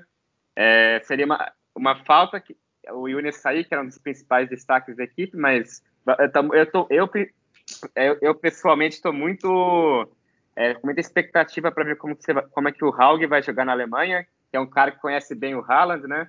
É, o, o, Frankfurt também trouxe um jovem, o Fábio Blanco, que era da equipe de base do Valência. Vamos ver é, como é que vai se adaptar também na Alemanha. É, mas, é, na minha opinião, manter o Kostic, que é um cara que é sempre ventilado no mercado, até agora parece que vão manter ele realmente, né? É um cara que interesse da Inter de Milão, interesse da, da Inglaterra, o Camada também, que é um dos principais jogadores é, do Frankfurt. Manter esses jogadores base, acho que vai ser muito importante para essa temporada, para a Europa League, mas é, eu tenho boas expectativas com o Frankfurt, mas vamos ver se o Boré vai conseguir substituir também o, o André Silva. Tem essa, eu tô com essa pulga na orelha porque o André Silva foi o matador da equipe por, por no tempo que ele ficou na Alemanha, na, que ele ficou no, em Frankfurt, mas é, também expectativa com esses reforços novos da equipe. Pois é, uma das grandes perdas para um clube nessa janela de transferências certamente é essa venda do André Silva, que sai do Eintracht Frankfurt e vai para o Leipzig. Eu falei há pouco né, sobre a gente não conhecer muito bem, sobre a gente não saber muito bem como os novos treinadores vão se adaptar às suas novas equipes, qual vai ser o estilo de jogo colocado em prática. O Oliver Glasner, pelo menos nesse primeiro teste na Copa da Alemanha, apesar da, da derrota, deu um indício de que vai seguir um pouco do que fazia o Ed Rutter. Pelo menos no esquema tático ele manteve os três zagueiros. Lembrando que lá na equipe do Wolfsburg o Oliver Glasner costumava jogar mais com uma linha de quatro defensores. Pelo menos nessa primeira rodada da Copa da Alemanha ele manteve os três zagueiros. Vamos ver como isso vai se manter ao longo, se isso vai se manter ao longo da próxima temporada. E Vitor, Rafael Santos Borré já nos deu alguns sustos há pouco tempo jogando Libertadores. Agora a gente pode assistir ele com um pouco mais de tranquilidade. pois é, você bem, já nos deu sustos, né? Exatamente. já nos deu sustos, porque, né, só, só, esclarecendo isso, eu, como flamenguista, o vi abrindo o placar naquela final de 2019, Guilherme, como um bom palmeirense, Borré quase chegou muito perto de eliminar o Palmeiras na semifinal do ano passado e agora. Ele fez um gol. Pois é, como você bem falou, é, vai, vai aí. Não, não vai mais nos, nos infortunar. não vai nos, é, nos, encher o saco aí é, jogando no River Plate, né? É, cara, então, é, é, eu acho que essa, essa é uma questão boa, porque a gente tem que assumir o seguinte, tá? Me, vamos supor que o André Silva ainda tivesse ficado no Frankfurt. Eu já acharia improvável o Frankfurt repetir a campanha que fez. Porque ela foi muito boa. Ela foi, assim, acima da expectativa fora da curva, inclusive na maneira de jogar, conseguindo ganhar de times é, é fortes, né? Ganhou do Bayern, ganhou do Dortmund. Só isso já seria difícil de repetir. E aí você perde, você perde o André Silva, que simplesmente fez 28 gols na temporada passada, dos 69% do, do, dos 69 gols do Frankfurt, ou seja, 40% dos gols, eu não estou contando assistências que o André Silva tenha feito, é, mas 40% dos gols do Frankfurt foi o André Silva que fez. E aí, para você repetir esse ataque tão potente que o Frankfurt teve na temporada passada, você só tem uma opção: aumentar o número de gols de outros jogadores, porque o Borré não vai fazer 28 gols. Assim, acho que é, é, é colocar uma, uma, Até porque ele não é um, um atacante Nem matador. Ele era tão artilheiro. É, exatamente. Não que o André Silva fosse exclusivamente um cara que ficasse ali no, no, no, centro da área, até porque o Frankfurt tem como característica essa movimentação constante dos seus três atacantes, né? Do, do Camada, do, do Yunis, na época, na temporada passada era o André Silva, às vezes até entrava o Barcock, por exemplo.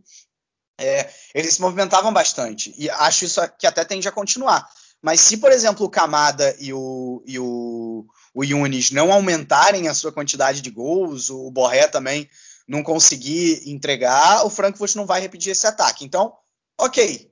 Isso, mesmo assim, isso ainda é ok se melhorar a defesa, porque a gente até comentou quando estava falando lá do Gladbach, a defesa do Frankfurt na temporada passada não foi bem. Tanto é que teve o, o Frankfurt teve a pior defesa é, entre os sete primeiros colocados. Foram 53 gols sofridos. O Gleisner ficou conhecido no Wolfsburg por ter montado uma defesa potente, por ter montado uma defesa bastante sólida. Se ele conseguir repetir isso no Frankfurt, ok, dá para o time também marcar menos gols, se sofrer menos gols. Né? E aí repetir de alguma maneira a temporada passada. É... Não vai ser simples, não vai ser simples. Ele, ele ter começado com três zagueiros né, não me surpreende. O Frankfurt, historicamente, vem jogando com três zagueiros desde os tempos até do Nico Kovac.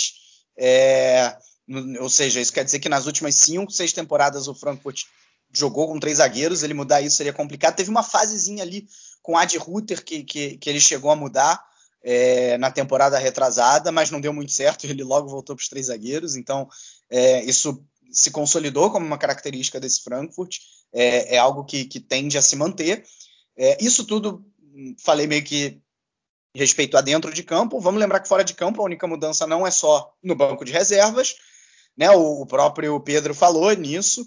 O Bobite, que muita gente coloca como responsável pelo Frankfurt ter conseguido subir de patamar dentro da Alemanha. Vamos lembrar que nas últimas quatro temporadas o time ficou na parte de cima da tabela. É, isso, de certa maneira, era inimaginável para as águias a coisa de, de seis, sete temporadas atrás. Chegou até a jogar playoff de rebaixamento. É, chegou a jogar uma segunda divisão no início da década, então tá quatro temporadas seguidas na, na, parte de cima da tabela é muita coisa e muito desse fato se deve ao Bobic, ao diretor que agora foi para o Hertha Berlim. Tudo bem que parece que entrou um cara competente também, o Frankfurt soube ir no Leipzig e buscar no Marcos Kucha uma boa solução. A questão é se isso vai dar certo também. Então, é, é, são duas mudanças importantes fora de campo no Frankfurt que a gente vai ter que ver como é que vai ser o impacto ao longo da temporada. O Vitor destacou bem né, o fato do Oliver Glasner ter colocado em prática uma boa defesa lá na equipe do Wolfsburg. E vale ressaltar que não era necessariamente um time que jogava recuado, com todo mundo sentado dentro da própria grande área lá no Wolfsburg.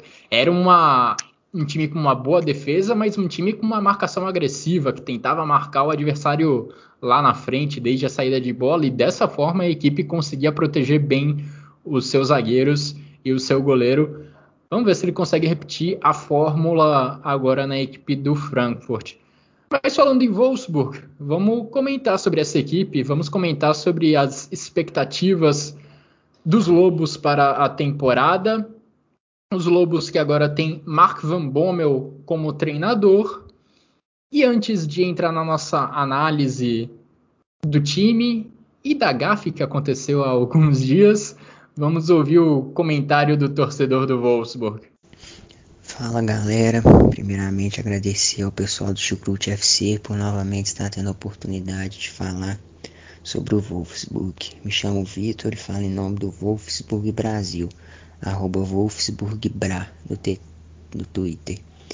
Então, a temporada do Wolfsburg, uma palavra que define bem, é uma incógnita, né? A gente não sabe muito bem o que esperar ainda, principalmente por estar se iniciando aí um novo ciclo de trabalho com o Van Bommel, que de certa forma ainda é um treinador inexperiente, teve apenas uma passagem como técnico profissional, que foi uma passagem de extremos no PSV, onde ele começou muito bem, mas terminou muito mal com péssimos resultados. Então, é uma aposta no comando, né? A gente não sabe muito bem ainda o que esperar do trabalho dele. Ele chegou com um discurso de, certa forma, de um pouco de ruptura em relação ao trabalho do Glasner na temporada passada. Enquanto o Glasner tinha um estilo de jogo mais reativo, o Van Bommel chegou falando em uma proposta mais agressiva, um estilo de jogo que valorize mais a posse de bola. Então, inicialmente, até mesmo pelos resultados de pré-temporada, que foram péssimos, né? Teve uma vitória apenas, que foi no primeiro amistoso de pré-temporada, depois disso só derrotas. Então, inicialmente é um time que parece que vai precisar de um pouco de tempo para assimilar as ideias, né? Hum. A janela de transferências até aqui eu acho que poderia ser um pouco melhor ainda. O Wolfsburg é um time que, ao meu ver, carece de reforços ainda no, no setor ofensivo. Tem o famoso ponta que eu sempre bato na tecla que é a principal carência desse time. Esse ponto ainda não chegou. A diretoria diz que está em busca, mas ainda não chegou. Até também por ter três competições, né? É um time que vai precisar de um elenco maior, de mais qualidade para suportar essas três competições em alto nível. Dito isso, a expectativa ainda é de uma vaga europeia, com certeza. É a expectativa de nós torcedores, é a expectativa da diretoria, do próprio Van Bommel, uma vaga ali na Europa League, dependendo de como o campeonato for se desenrolando, talvez até beliscar mesmo uma vaga na Champions, igual foi na temporada passada. Mas a expectativa é essa, é manter essa constância, né? Novamente conquistar uma vaga europeia e vamos lá. Valeu, abraço. Muito obrigado, Vitor, pela sua contribuição, pelo seu comentário. Ele falou aí que a temporada do Wolfsburg é uma incógnita e é uma incógnita também o futuro do time na Copa da Alemanha. O Wolfsburg até venceu em campo por 3 a 1, venceu o jogo da primeira rodada disputado na prorrogação, mas ainda não podemos cravar que o Wolfsburg avançou para a segunda fase, para a segunda rodada da Copa da Alemanha, por causa de uma gafe cometida pela comissão técnica do Wolfsburg. A gente sabe que quando o jogo está indo para prorrogação, foi assim na Euro, por exemplo, os treinadores ganham uma substituição extra. Ou seja, além das cinco que eles têm a possibilidade de fazer nesses tempos de pandemia, eles podem fazer uma sexta alteração. O jogo do Wolfsburg foi para prorrogação na Copa da Alemanha e o Van Bommel fez a tal da sexta alteração. O problema é que o regulamento da Copa da Alemanha não permite a sexta alteração, só permite cinco, mesmo que o jogo vá para prorrogação. E aí o Wolfsburg corre o sério risco de ser eliminado da Copa da Alemanha por causa dessa gafe bizonha cometida pela comissão técnica de não saber o regulamento da competição. Tudo bem que na Euro havia sexta substituição, em outras competições acho que essa possibilidade foi aberta também, mas esse tipo de desconhecimento não dá para não dá para cometer esse tipo de falha. Vitor, para além dessa gafe na Copa da Alemanha, queria saber o que você espera desse trabalho de Mark Van Bommel, que tem aí como Walt Weghorst como grande estrela, grande artilheiro e que promete ser novamente o destaque da equipe, uma equipe, um elenco que não sofreu grandes alterações. É, acho que é, é exatamente isso, né? O, eu, eu, espero de alguma maneira uma certa ruptura mesmo. O próprio Vitor falou isso. É, se o Gleisner se utilizava mais, como ele próprio falou, de um time reativo, né? A gente até falou aqui, o Wolfsburg tinha uma, realmente uma defesa bastante consistente, usava muito da ligação direta no Weghorst, nos cruzamentos de cabeça para ele, é, a própria velocidade do Brecalo.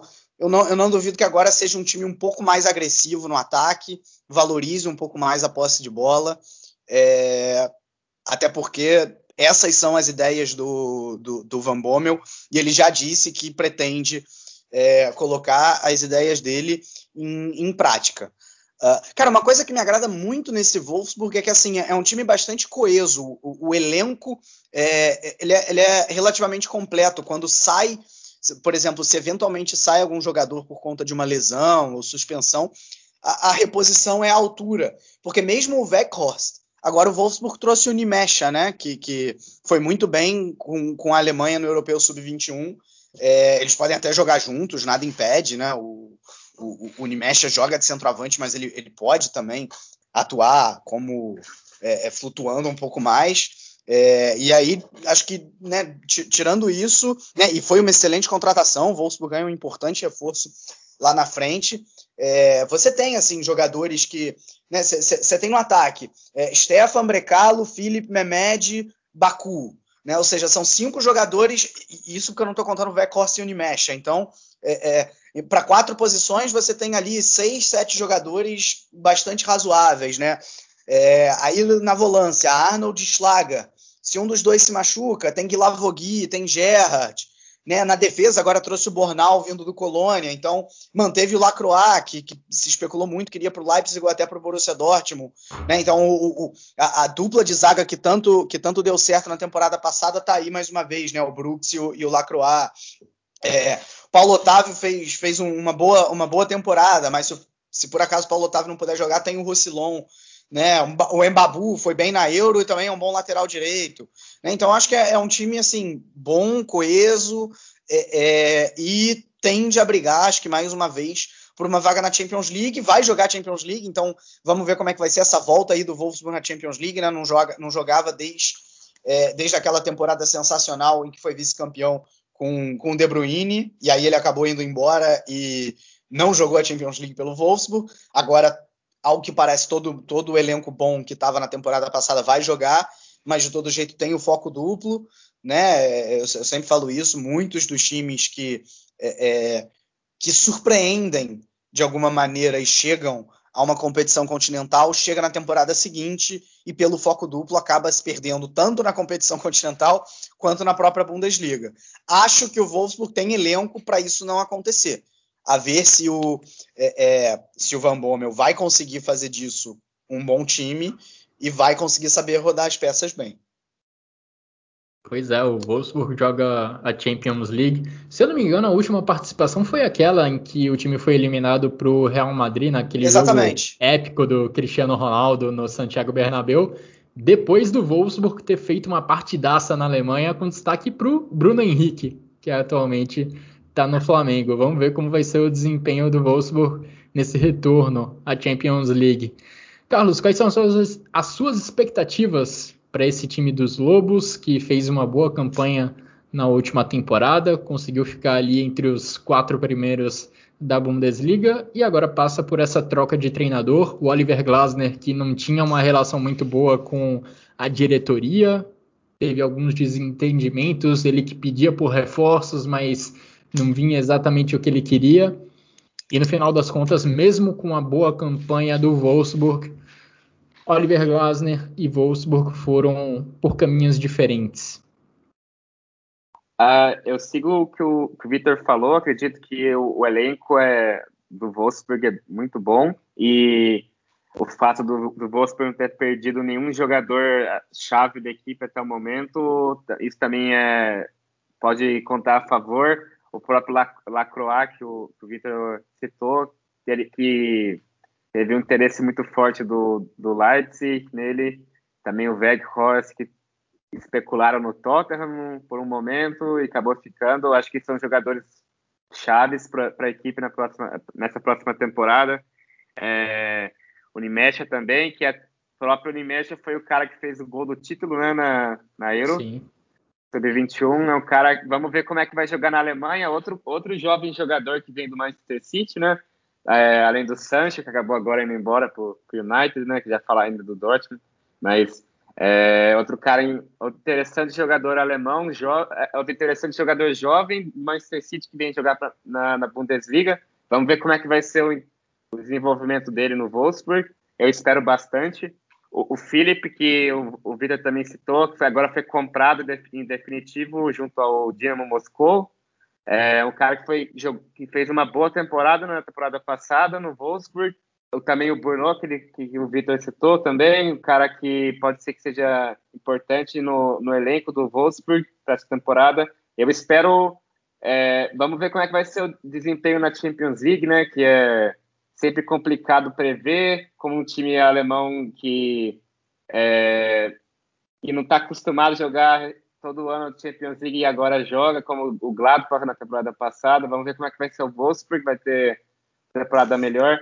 Mas eu, eu espero que o Wolfsburg também brigue pela, pelas primeiras posições, porque nenhum jogador importante de fato saiu.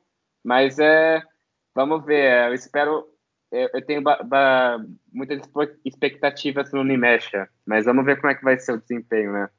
Também agora com assim. Uh... E curioso que não veio apenas um Unimexa, vieram dois Unimeshas, vieram os dois irmãos. Veio pacote, o Félix, né? é, pacote completo, o Félix e o Luca. O Félix é dois anos mais jovem, tem 20 anos, tem pouquíssima experiência entre os profissionais ele só tem experiência basicamente nas, nas divisões de base do Manchester City. Os dois vieram do Manchester City, inclusive, né?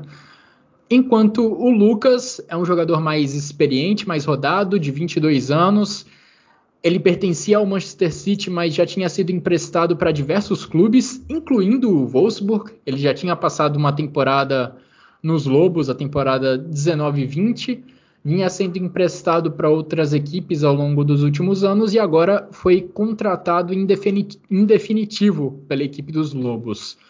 O Lucas custou 8 milhões de euros e o Félix chega de graça, chega sem custos. O mais promissor, como vocês falaram, é o próprio Lucas, né, que teve grande destaque na Euro Sub-21 pela seleção da Alemanha, marcou o gol do título.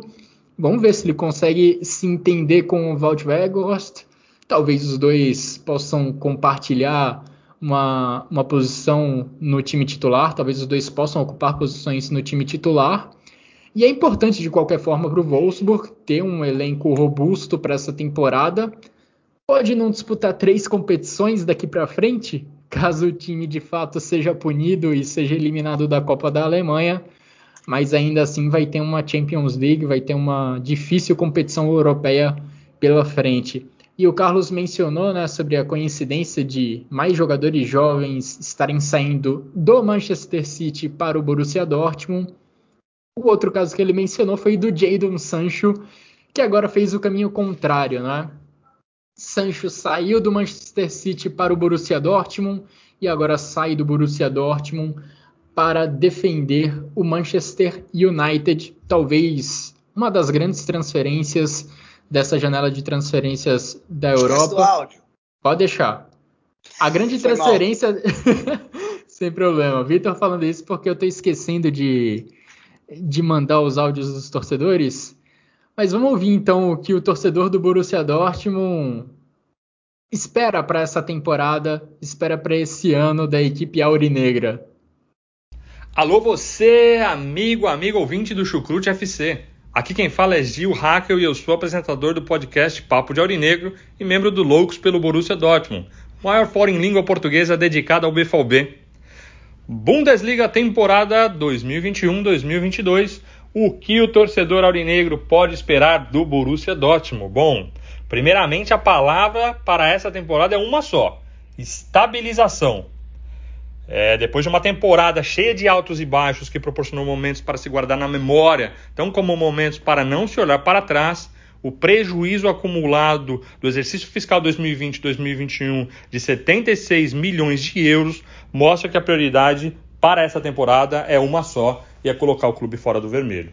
A diretoria já deixou isso muito claro e vem atuando arduamente para ter o estádio novamente na sua capacidade máxima, né? principalmente porque o nosso time é o time com o maior público médio por partida e a pandemia deu um duro golpe nos cofres do clube, reduzindo a receita em torno de 36 milhões de euros.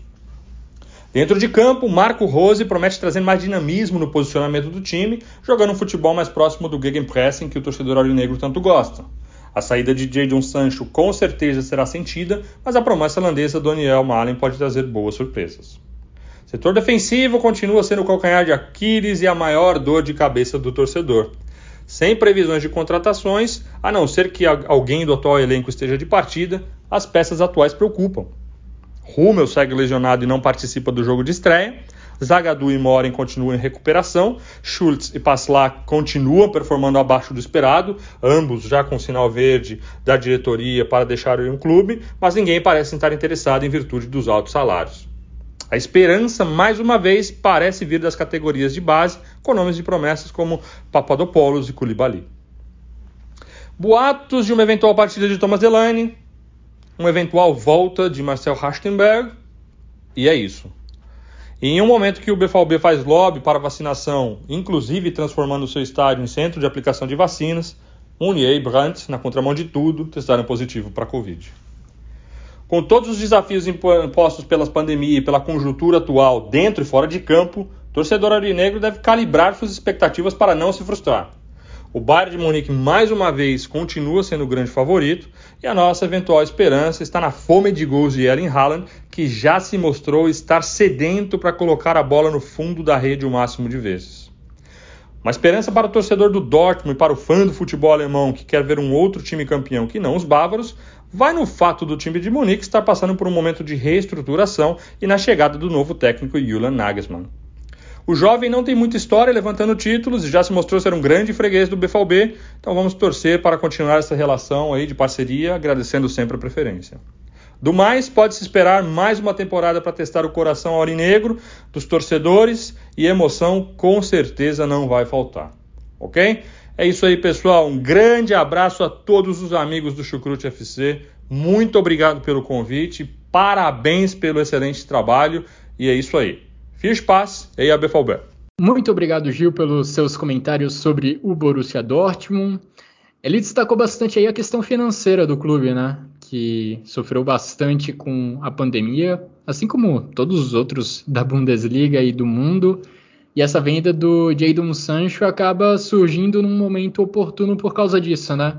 São vários milhões de euros que entram na conta do Borussia Dortmund, que acabam dando um alívio para as contas do clube, mas que por outro lado acabam provocando um prejuízo técnico grande para o time dentro de campo. O Marco Rose chega para um novo trabalho sem uma das principais peças do Borussia Dortmund nos últimos três anos. O Jadon Sancho, nas três temporadas que ele teve, digamos, como titular do Borussia Dortmund, sempre contribuiu muito com assistências, com gols e agora fica essa lacuna aberta, não é mesmo, Carlos? Giovanni Reina herdou a camisa 7, que era usada pelo Sancho. O Daniel Malin foi a principal contratação do Borussia Dortmund nessa janela, um jogador de uma posição ali semelhante à do inglês. De qualquer forma, é difícil pensar que um desses dois jogadores vai conseguir preencher completamente a lacuna aberta deixada pelo Sancho. A expectativa é que o Malin, ah, o Malin veio talvez para suprir essa ausência do Sancho, mas é, é uma incógnita, né? É, quando sai ele de para jogar na Bundesliga, a gente não sabe como, qual vai ser o desempenho dele, né? Se vai, se vai com certeza é, demonstrar todo o talento que ele mostrou lá na, na Holanda, mas tem, como você bem citou, quem vai dar a sete vai ser o, o Reina. Vamos ver se o Reina nessa temporada vai realmente se, se tornar esse grande jogador que todo mundo espera dele, que também ele começou a demonstrar todo o talento né, na, na, nessa última temporada. Vamos ver se agora ele vai virar titular absoluto da equipe.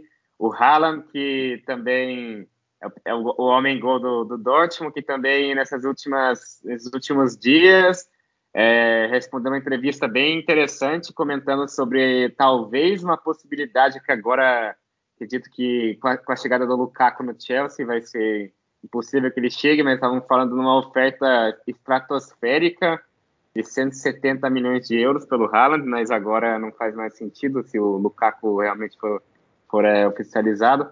Mas é, de perda, além do Sancho, também teve o Leonardo Balerdi, que é um zagueiro argentino que no, no Dortmund não, não teve oportunidade. É um cara que foi contratado junto ao Boca e no Dortmund não, não jogou. É, outra, outro detalhe interessante é, é, desse prejuízo que o Dortmund teve nas receitas. O Hans-Joachim Watzke anunciou há dois dias que o Dortmund teve prejuízo de 72 milhões nessa época de pandemia. É um valor considerável. É, mas é, também teve como reforço o Krover, que a gente tinha comentado já na, na parte do Stuttgart, que agora o, o, Dortmund vai ter, coincidentemente, três goleiros suíços né, no elenco, é, com Hitz e com, com Hitz e com Burke. O, o, o Kober vai vir como titular absoluto. Eu acredito que eu acredito que o Burke não vai conseguir tirar a titularidade dele, porque é um, é um goleiro meio inseguro, na minha opinião. Ele sempre falhava, é um goleiro bom, mas sempre falhava. É, mas por enquanto ainda não veio um cara é, 100% para suprir a ausência do Sancho, mas vamos ver como é que vai ser o desempenho do Malen. Eu espero, eu tenho uma boa esperança que ele vai se adaptar bem na Bundesliga e que vai jogar bem essa temporada, mas ainda é uma incógnita, na minha opinião. É, e eu até gostaria de aprofundar, é, Carlos, nessa questão dos goleiros que você mencionou. O Borussia Dortmund tinha no seu elenco o Marvin Hitz e o Roman Bürki. Dois caras que, vamos lá, eles tinham às vezes algumas boas atuações, às vezes eles faziam algumas grandes defesas, mas de fato eram muito irregulares. Você não tinha a sensação de que eles ganhavam pontos para o Borussia Dortmund ao longo de uma temporada da Bundesliga pelo contrário, às vezes dava a impressão de que alguns resultados ruins do Borussia Dortmund acabavam passando muito por gols defensáveis, algumas defesas que poderiam ou deveriam ter sido feitas, mas acabavam terminando em bola na rede do Borussia Dortmund. Então o Gregor Kobel chega para tentar ocupar essa posição de titular e quem sabe ser esse goleiro que ganha pontos para o Borussia Dortmund que você somando toda uma temporada de Bundesliga vai fazer mais a diferença positivamente do que negativamente, porque vai lá, é difícil até comparar com o Bayern de Munique, né? Porque o Bayern de Munique tem Manuel Neuer, simplesmente um dos melhores do mundo, mas o Bayern de Munique tem esse goleiro que constantemente ganha pontos para você na Bundesliga, tem esse goleiro que consegue inclusive algumas classificações é, em mata-mata de Champions League. Isso acho que faltava ao Borussia Dortmund e fica aí aberta essa questão para saber se o Gregor Kobel vai conseguir suprir essa lacuna. E Vitor, queria te ouvir agora sobre a equipe do Dortmund, com essa perda do Jadon Sancho. É um time que continua com muito talento, mas que precisa de regularidade para tentar não sofrer como na temporada passada, quando quase ficou fora da Champions League. É, né? Foi assim, foi realmente sofrido. É, é, há quem diga com alguma razão que o Dortmund só conseguiu a vaga na Champions League porque o Frankfurt e o, e o Wolfsburg caíram muito no final, né? Porque é, vamos lembrar que o Dortmund chegou a ficar sete pontos atrás do Frankfurt, faltando coisa de sete rodadas. Agora não lembro exatamente. É, e aí o Terzic conseguiu encaixar. Oi? Chegou a perder para o Frankfurt ali Sim. Na reta final Sim. do campeonato, né? Num confronto direto, e ali parecia que a coisa estava decidida. É. Ah, parecia que a, que a, vaca já tinha ido pro brejo, mas aí foi o momento que o Terzic acertou também, né? É, e, é. e, ganhou, ganhou a grande maioria dos jogos na Bundesliga e, e ainda ganhou a Pokal. Uh, cara, assim, começando sobre o Kobel, é, eu acho que ele é mais incógnita, incógnita do que certeza. Ele teve uma temporada muito boa, que foi a passada, realmente, não tenho o que dizer. Só que foi uma temporada, não é, não é que ele é um Sim. goleiro constante. Né? É, eu tenho minhas dúvidas se, se vai realmente ser, se ele realmente é o goleiro que o Dortmund necessita, justamente para garantir esses pontos que você citou. Uh, cara, a saída do Sancho ela, ela é determinante. É, eu, eu me questiono se esse não é o, o Dortmund com a maior diferença em relação ao Bayern de Munique desde aquela temporada que o Dembélé foi embora no início e no meio da temporada ainda foi o Aubameyang também. É... Porque, assim, na temporada seguinte veio o Brandt e o Hazard cheio de expectativa. É... E aí o Sancho começou a jogar muito bem durante três temporadas consecutivas. Esse cara não tá mais lá. Então eu, eu me questiono se esse não é o, pior Dortmund vai dos últimos quatro ou cinco anos. É... Não, não tenho essa certeza, porque ainda tem um tal de Haaland lá na frente que uhum. pode até talvez decidir os jogos sozinho. É, você teve um Daru na temporada passada que recuperou seu futebol. Uh, você ainda tem um Reina que demonstrou muito potencial. Você, bem ou mal, apesar desses caras não terem atingido a expectativa, o Brandt e o Hazard, ninguém nega que eles têm talento. Então, se eles colocarem o futebol deles, o futebol que eles sabem jogar, o futebol que eles em algum momento já demonstraram, é, o Dortmund teve, tende até a crescer com isso. A questão é se eles vão conseguir fazer isso. Né? A temporada passada do Brandt foi muito ruim, o Hazard é muito perseguido por lesões. Né? Então, é, é, por to toda essa questão, é, eu vejo como, vai, no mínimo nas últimas três das últimas três temporadas, essa é a maior diferença que existe entre Bayern de Munique e Borussia Dortmund. E você não tem nem como usar o argumento é, de que, ah, mas o Bayern de Munique está com técnico, que nem o, o, o, Gil falou, né? Falou, ah, mas o Bayern de Munique está com técnico novo, de repente demora para encaixar. É, só que o Dortmund também está com técnico novo, né? Então, claro, pode acontecer do técnico novo do Dortmund é, é, é dar, dar resultado rápido e o técnico do Bayern não. Pode acontecer. Mas mesmo assim, eu, eu confesso que eu acho improvável. É, acho que o Dortmund vai fazer uma boa temporada, assim, vai vai conseguir a vaga na Champions League mais uma vez. É, é, mas não sei, assim, acho que, que se nas últimas duas temporadas a gente ainda via uma chance, é, antes da temporada começar, obviamente, do Dortmund de alguma maneira atacar o Bayern de Munique pelas peças que tinha, agora eu vejo essa possibilidade bastante diminuída, muito pela saída do Sancho. E, e o Malen acho que pode, pode dar certo, mas não tem como não tem como a gente dizer aqui que ele vai fazer o que o, Sancho fazia. Né? É muito, o, o Sancho ele era um cara que decidia jogos sozinho. Né? Ele era o cara que contra defesas fechadas, muitas vezes com dribles curtos, conseguia resolver. E a gente sabe da dificuldade que o Dortmund tem para furar defesas fechadas. Sem o Sancho vai ter mais dificuldade ainda. Né?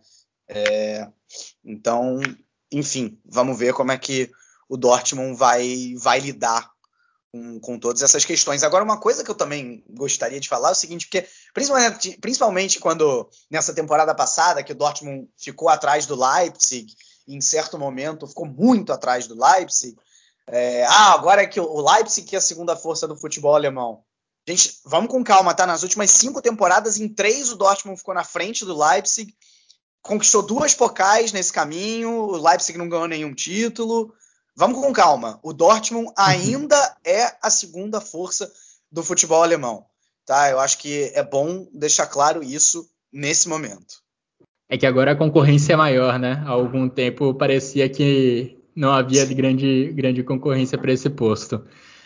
Legal isso que você falou, né, sobre a dificuldade do Dortmund de superar defesas fechadas, e aí tá uma tarefa para o Marco Rose, né? Porque uma das formas de você superar defesas fechadas é com drible, é com jogada individual. Mas outra forma é também com um jogo coletivo. E aí tá um trabalho para o novo treinador do Borussia Dortmund. Vamos ver se ele consegue corresponder às expectativas.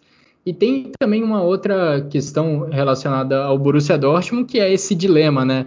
De ser um time não necessariamente formador de jovens jogadores, mas um time que expõe para a Europa grandes promessas, como foi o Dembélé, como foi mais recentemente agora com o Sancho, mas que não consegue aproveitar elas por muito tempo. Acaba precisando vender para fazer caixa, para ganhar dinheiro, porque, enfim, a diferença econômica do Dortmund para o Bayern de Munique ela é muito acentuada e uma forma de tentar encolher essa diferença é com a venda de jovens prospectos. E isso acaba, por um lado, te impedindo de competir mais tempo, por mais tempo, né, de igual para igual com a equipe do Bayern de Munique. O Dortmund vive em constante renovação, vive constantemente tentando repor a saída de jovens estrelas. O Bayern de Munique ele consegue manter uma base por mais tempo. Mas antes da gente chegar no Bayern de Munique, a gente ainda tem a equipe do Leipzig, que ocupou a segunda posição na última temporada da Bundesliga. E antes da gente entrar no nosso debate, eu convido o Lucas para dar a opinião dele sobre o time que agora é comandado por Jesse March. Bom dia, boa tarde, boa noite. Aqui quem fala é o Lucas, torcedor do RB Leipzig e administrador do RB Leipzig Brasil no Twitter. Estou aqui pela segunda vez consecutiva. Pessoal do Chucrute me dá essa honra de poder estar participando pela segunda vez aqui falando do RB Leipzig. Então, vamos lá. O Leipzig, como todo mundo sabe, trocou de treinador, perdeu algumas peças, no caso do Pamecano, que foi para o Bayern, o Nagelsmann era um, era um grande triunfo do Leipzig na temporada, apesar de no final da temporada ele ter mexido bastante no time, que muitos torcedores da região de Leipzig, que é o grande público do time, ter criticado as constantes alterações do Nagelsmann. Foi uma grande temporada com ele. Agora vem o americano Jess Marsh, que vem do Red Bull Salzburg, após ser bicampeão austríaco, ele que já foi auxiliar do RB Leipzig há, temporadas atrás, após vir do Red Bull, do New York Red Bulls da, dos Estados Unidos. Ele vem com um reforço do Jonsko Gvardiol da Croácia, que já era um reforço que tinha sido acertado antes mesmo da confirmação do treinador americano. Mohamed Simakan, que vem do Strasbourg da França, na defesa, para substituir a carência do Pamecano. Ainda existe a possibilidade, nesse momento que eu estou mandando o áudio, do Marcel Sabitzer sair para o Bayern, uma negociação em torno de 15 a 18 milhões de euros.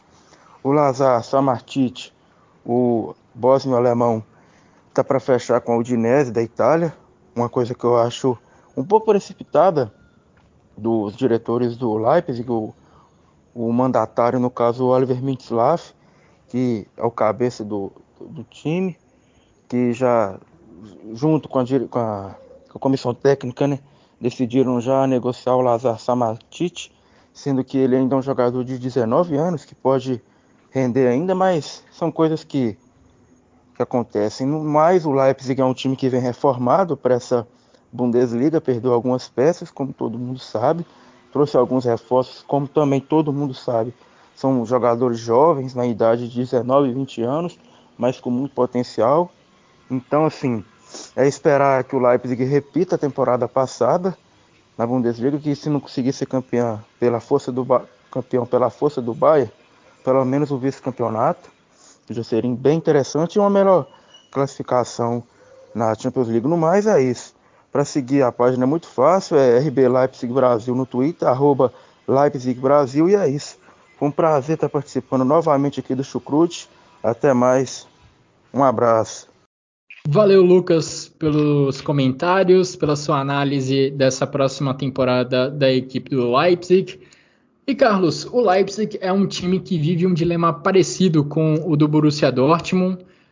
É um outro time que gosta de revelar jogadores, que tem o propósito de revelar jogadores, não necessariamente formados ali mesmo no Leipzig, né? O Leipzig gosta muito de trazer atletas jovens ali de 18, 19, 20 anos para dar destaque a eles e aí revender por uma quantia muito maior do que comprou. Aconteceu isso com o Pamecano agora. O Pamecano foi vendido do Leipzig para o Bayern de Munique e acabou acontecendo também com o treinador, o Julian Nagelsmann, que vai lá, já era conhecido quando, surge, quando chegou ao Leipzig, ele já tinha feito um bom trabalho na equipe do Hoffenheim, mas foi ainda mais valorizado ao passar pelo Leipzig e também pegou o trem rumo a Munique para defender a equipe do Bayern. E aí ficam duas lacunas grandes abertas nessa equipe do Leipzig. Para a defesa, a equipe do Leipzig, como o Lucas comentou, contratou Mohamed Simakan do Strasbourg da França, teve, a, teve também a contratação do Josko Gvardiol do Dinamo Zagreb, dois zagueiros que podem ali tentar preencher essa lacuna deixada pelo Pamecano. E para o banco de reservas vem o americano Jesse March. Difícil a gente ver um treinador americano, né? Em um time de alto nível das principais ligas da Europa. Mas o Jesse March é um cara que não tem experiência de Bundesliga alemã, mas tem experiência de Bundesliga austríaca e tem experiência do modelo Red Bull. Ele era treinador do Salzburg e agora tenta fazer um bom trabalho na equipe do Leipzig. Eu espero bastante, na verdade, Guilherme, do, do Jesse March, porque eu gostei bastante do trabalho dele no, no Salzburg, também das campanhas na, na Champions League. Ele foi o cara que, é, podemos dizer, revelou o Haaland para o mundo, né?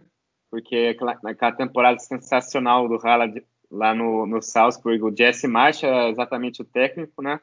É, ele é um cara que é bem interessante porque ele já trabalhou ele já trabalhou tanto no, no Red Bulls New York como também trabalhou é, como assistente no Leipzig. Em 2018 ele era o assistente do Ralf Rangnick, na época que ele era o técnico principal do Leipzig. É, também trabalhou no Salzburg, então ele fez todo o processo da Red Bull. É o cara, um dos caras que mais conhecem exatamente essa filosofia de jogo. É, vai ser muito interessante ver ele na Bundesliga, eu espero bastante dele. É um cara que é, é, é isso não faz muita diferença, talvez, talvez faça, mas é um cara que, apesar de ser americano, fala muito bem alemão, aprendeu bastante na época que, tanto que ele treinou na época que ele era o assistente do no Leipzig, como era técnico no, no Salzburg. É, é um cara assim que tem uma tem um temperamento, uma filosofia bem parecido com o Klopp, na minha visão, um cara bem que motiva os jogadores. Eu acho que um cara bem. É um técnico bem interessante, na minha visão. É, e os reforços do. Agora, do, dos reforços do Leipzig, eu acho que o principal foi o André Silva, né? Atacante que. promessa de gols. Os zagueiros, é, o Guardiola e o Simacan, vamos ver como é que eles vão suprir as ausências tanto do o Pamecano como também do, do, do Konate, que foi para o Liverpool, né?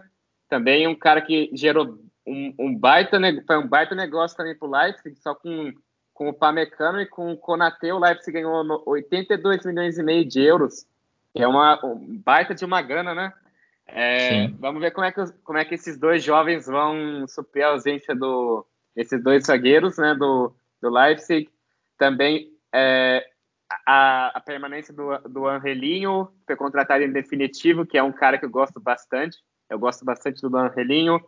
Chegou também chegou um jovem, o Clark, que era do, é, do Red Bulls New York, mas vai ficar até lá até o final da temporada.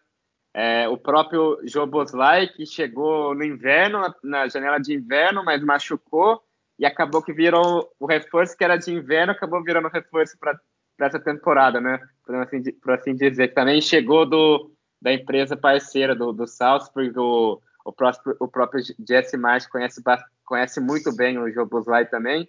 E um outro reforço que eu acho muito interessante, que é o, esse jovem é, holandês, ganês, o, o, o Broby, que veio do Ajax. Eu acho que ele é um cara... Ele te, mostrou um, muito talento no Ajax. Eu acredito que ele vai ser um cara bem importante para o Leipzig. Não sei se nessa temporada já, mas nas próximas temporadas. E é bem interessante ver como é que ele chegou para o clube, porque ele foi anunciado, acho que em março desse ano, ainda com o, com o Julian Nagelsmann na equipe, e talvez é, ele tenha fechado com o Leipzig por causa dele, até saiu na, na, na Kicker algumas semanas atrás, que ele tinha fechado com, com o Leipzig por causa do, do Julian Nagelsmann, e com a saída dele ele pensou em, em cancelar o negócio, mas daí o, o Jesse Marsh conversou com ele e convenceu novamente, por assim dizer, para ele ficar na jogar na Alemanha. Mas eu, eu, eu acredito que os reforços do, do Leipzig até agora foram muito interessantes. Também que o, a, a, assim como o Angelinho, o também ficou, compraram em definitivo junto ao Mônaco. Na minha opinião, foram bons reforços. Agora vamos ver se eles vão realmente mostrar serviço, né? Mas Principalmente o André Silva e o João Boslai eu, eu, destacaria de todos esses é, reforços aí. Pois é, o Soboslai tinha sido contratado já há alguns meses, estava contundido, estreou agora na primeira rodada da Copa da Alemanha e já marcando um gol. tinha me passado mesmo. Teve a venda do Ibrahim Konate, uma venda, uma perda importantíssima para a equipe do Leipzig. Tudo bem que o Konate vinha sofrendo diversas contusões né, ao longo das últimas temporadas. Estava difícil ele se manter numa longa sequência em campo, mas tanto ele quanto o, o, quanto o Pamecano eram zagueiros extremamente promissores, com um teto muito alto e que podem ajudar bastante as suas novas equipes. Agora, Vitor, o Gvardiol e o Simacan chegam para tentar preencher essa lacuna, né, que ficou aberta com as saídas do Konate e do Pamecano. E lá no ataque, o Leipzig ainda está tentando preencher uma lacuna que ficou aberta há um ano, né, com a venda do Timo Werner para o Chelsea. O Juan Hichan e o Alexander Sorlot chegaram já na temporada passada, mas não conseguiram conquistar muito o coração do Julian Nagelsmann. E agora, para essa temporada, o Carlos lembrou bem, tivemos a contratação do André Silva, um dos artilheiros da última temporada da Bundesliga, mais experiente, com 25 anos, e também teve o Brian, Bo Brian Robbie, jogador de 19 anos, vindo do Ajax, que é também uma promessa para o ataque. Vamos ver se esses atacantes conseguem ser tão artilheiros quanto o Timo Werner foi para a equipe do Leipzig ou algo próximo disso. É, e, e, talvez um, esses gols aí que, que, faltaram tanto, que tinham surgido lá com o Timo Werner, é, seja o que tenha feito com que o Leipzig não pudesse atacar um pouco mais o Bayern, né? É, eu não esqueço aquele, aquele 0 a 0 em que naquela ocasião, é, se o Leipzig ganhasse a partida, ia ficar a um ponto do Bayern já no segundo turno. E foi um 0 a 0 que. Não, foi até um 1 a 0 para o Bayern. Acho que foi um 1 a 0 para o Bayern, é, com gol do Goretzka, né? É, Isso, mas que o Leipzig lá... foi muito bem. É, o Leipzig, Leipzig foi bem. Sim, atacou mais. E só que não conseguiu fazer o gol justamente talvez por ter faltado alguém para colocar a bola para dentro. É, é, e o, o, o, jogador que mais fez gols pelo Leipzig na temporada passada na Bundesliga foi o Zabitzer, que fez oito. Ou seja, nenhum jogador conseguiu chegar à marca dos 10 gols. É, é, talvez o André Silva chegue justamente para suprir é, essa questão. Porque agora o Leipzig, eu, eu sempre falei isso na, na, na, temporada passada, o Leipzig jogava bem, assim, tinha um. Na minha opinião, até tinha um, um ataque bom. Né? Não era um time exatamente que fazia poucos gols. Ok, teve a melhor defesa do campeonato, então a força estava mais na defesa do que no ataque, sem dúvida. Mas não era um time exatamente que fazia pouco gol, porque, ok, nenhum fez mais de, de, de 10 gols, como eu falei, mas você tinha o, o Olmo, fez coisa de 5, 6, aí você teve o, o próprio Poulsen, que de vez em quando guardava um. É, o, o, o, o, o Encucu também várias vezes chegava, vinha da ponta para infiltrar na área e conseguia deixar uns golzinhos. Então, ao mesmo tempo que não tinha ninguém realmente que você pudesse confiar para fazer 15, 20 gols numa temporada, você tinha um ataque que não tinha nenhum craque mas que funcionava bem coletivamente. Tanto é que o Leipzig foi vice-campeão é, e até coisa de cinco, seis rodadas para terminar, ainda tinha uma chancezinha ali de ser, de ser campeão. Então, acho que o time cresce muito com Silva é, e, e, e, tende a ter um ataque ainda mais potente. Uh, apesar de que eu acho que a temporada do Silva foi fora da curva também, não acredito ele fazendo 28 gols de novo. Acho que isso realmente foi, foi algo que não vai se repetir. Mesmo ele tendo... da vida dele. É, exatamente. Mesmo ele tendo muita gente para municiar ele, né? Tem essa questão também. O Leipzig tem isso, tem muita gente ali para municiá-lo, né? É... E agora eu acho também que tem essa questão do Zabitzer. Eu acho que se ele sair, é, eu acho que no final ele vai acabar não saindo.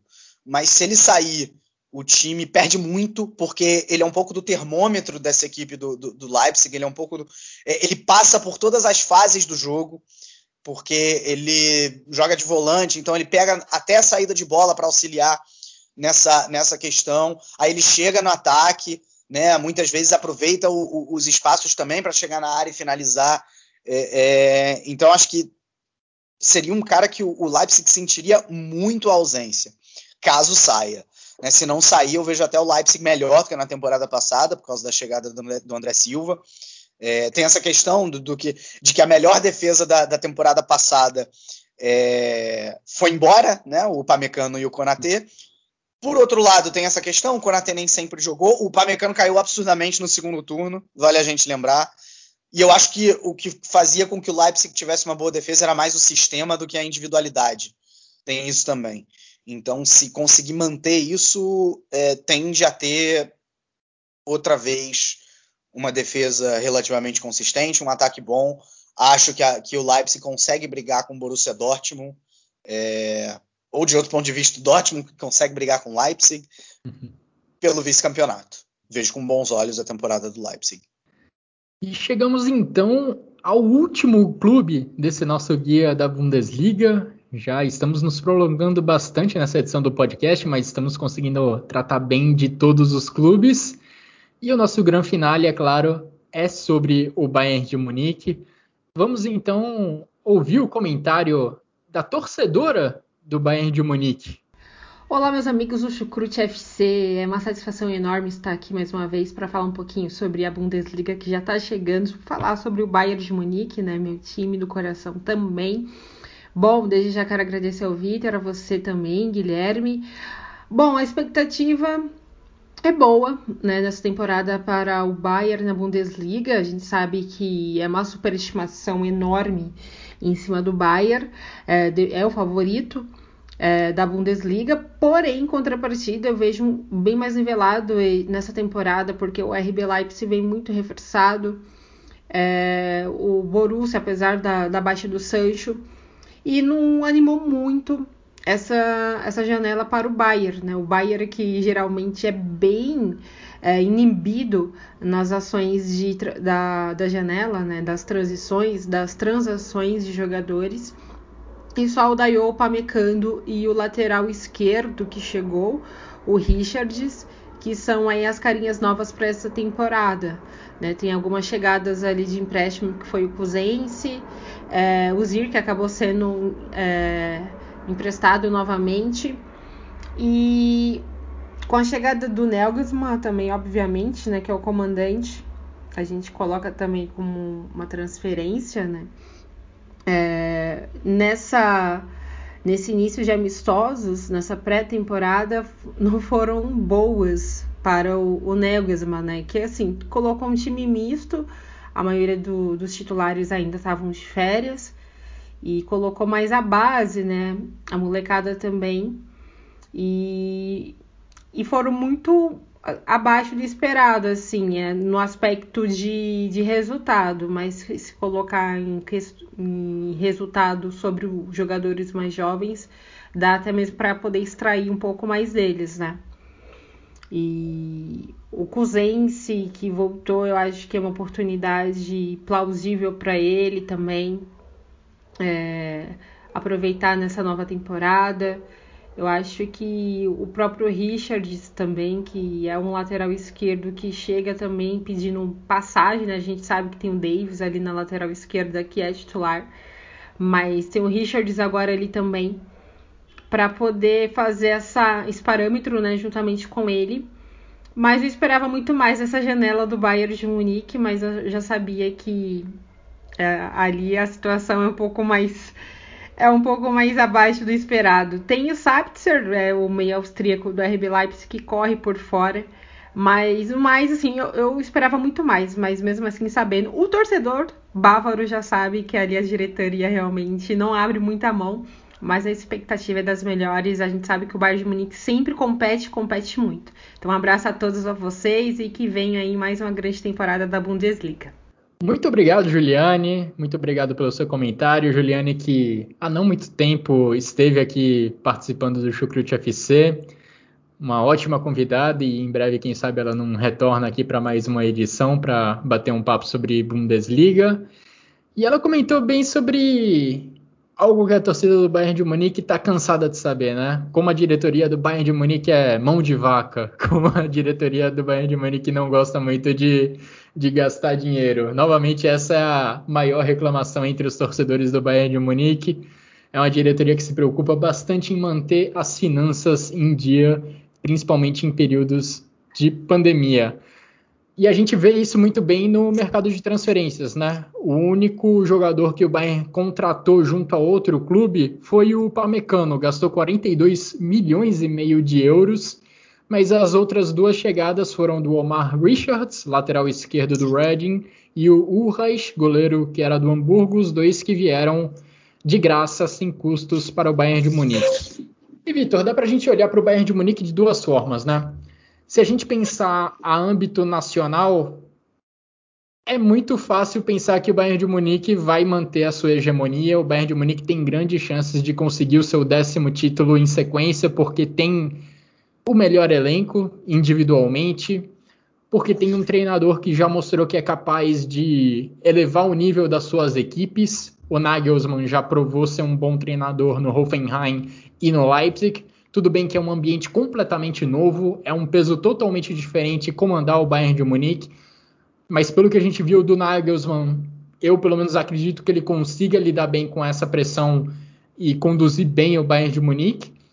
Por outro lado, se a gente pensar em Europa, e o Bayern de Munique é o único time da Bundesliga que a gente assim não ficaria surpreso se chegasse a uma final ou ao título de uma Champions League, a gente vê a distância crescendo. A distância entre os principais times da Europa, os mais ricos, e o Bayern de Munique, na minha opinião, cresceu e muito por conta dessa dessa falta de reforços para um elenco que na temporada passada eu já via como um elenco enxuto e agora não cresceu muito mais. Perdeu a Alaba, perdeu Javi Martinez. Perdeu o Javi Martinez, chegou o Pamecano, mas não vejo o Bayern de Munique encurtando a distância para os seus principais rivais a âmbito europeu.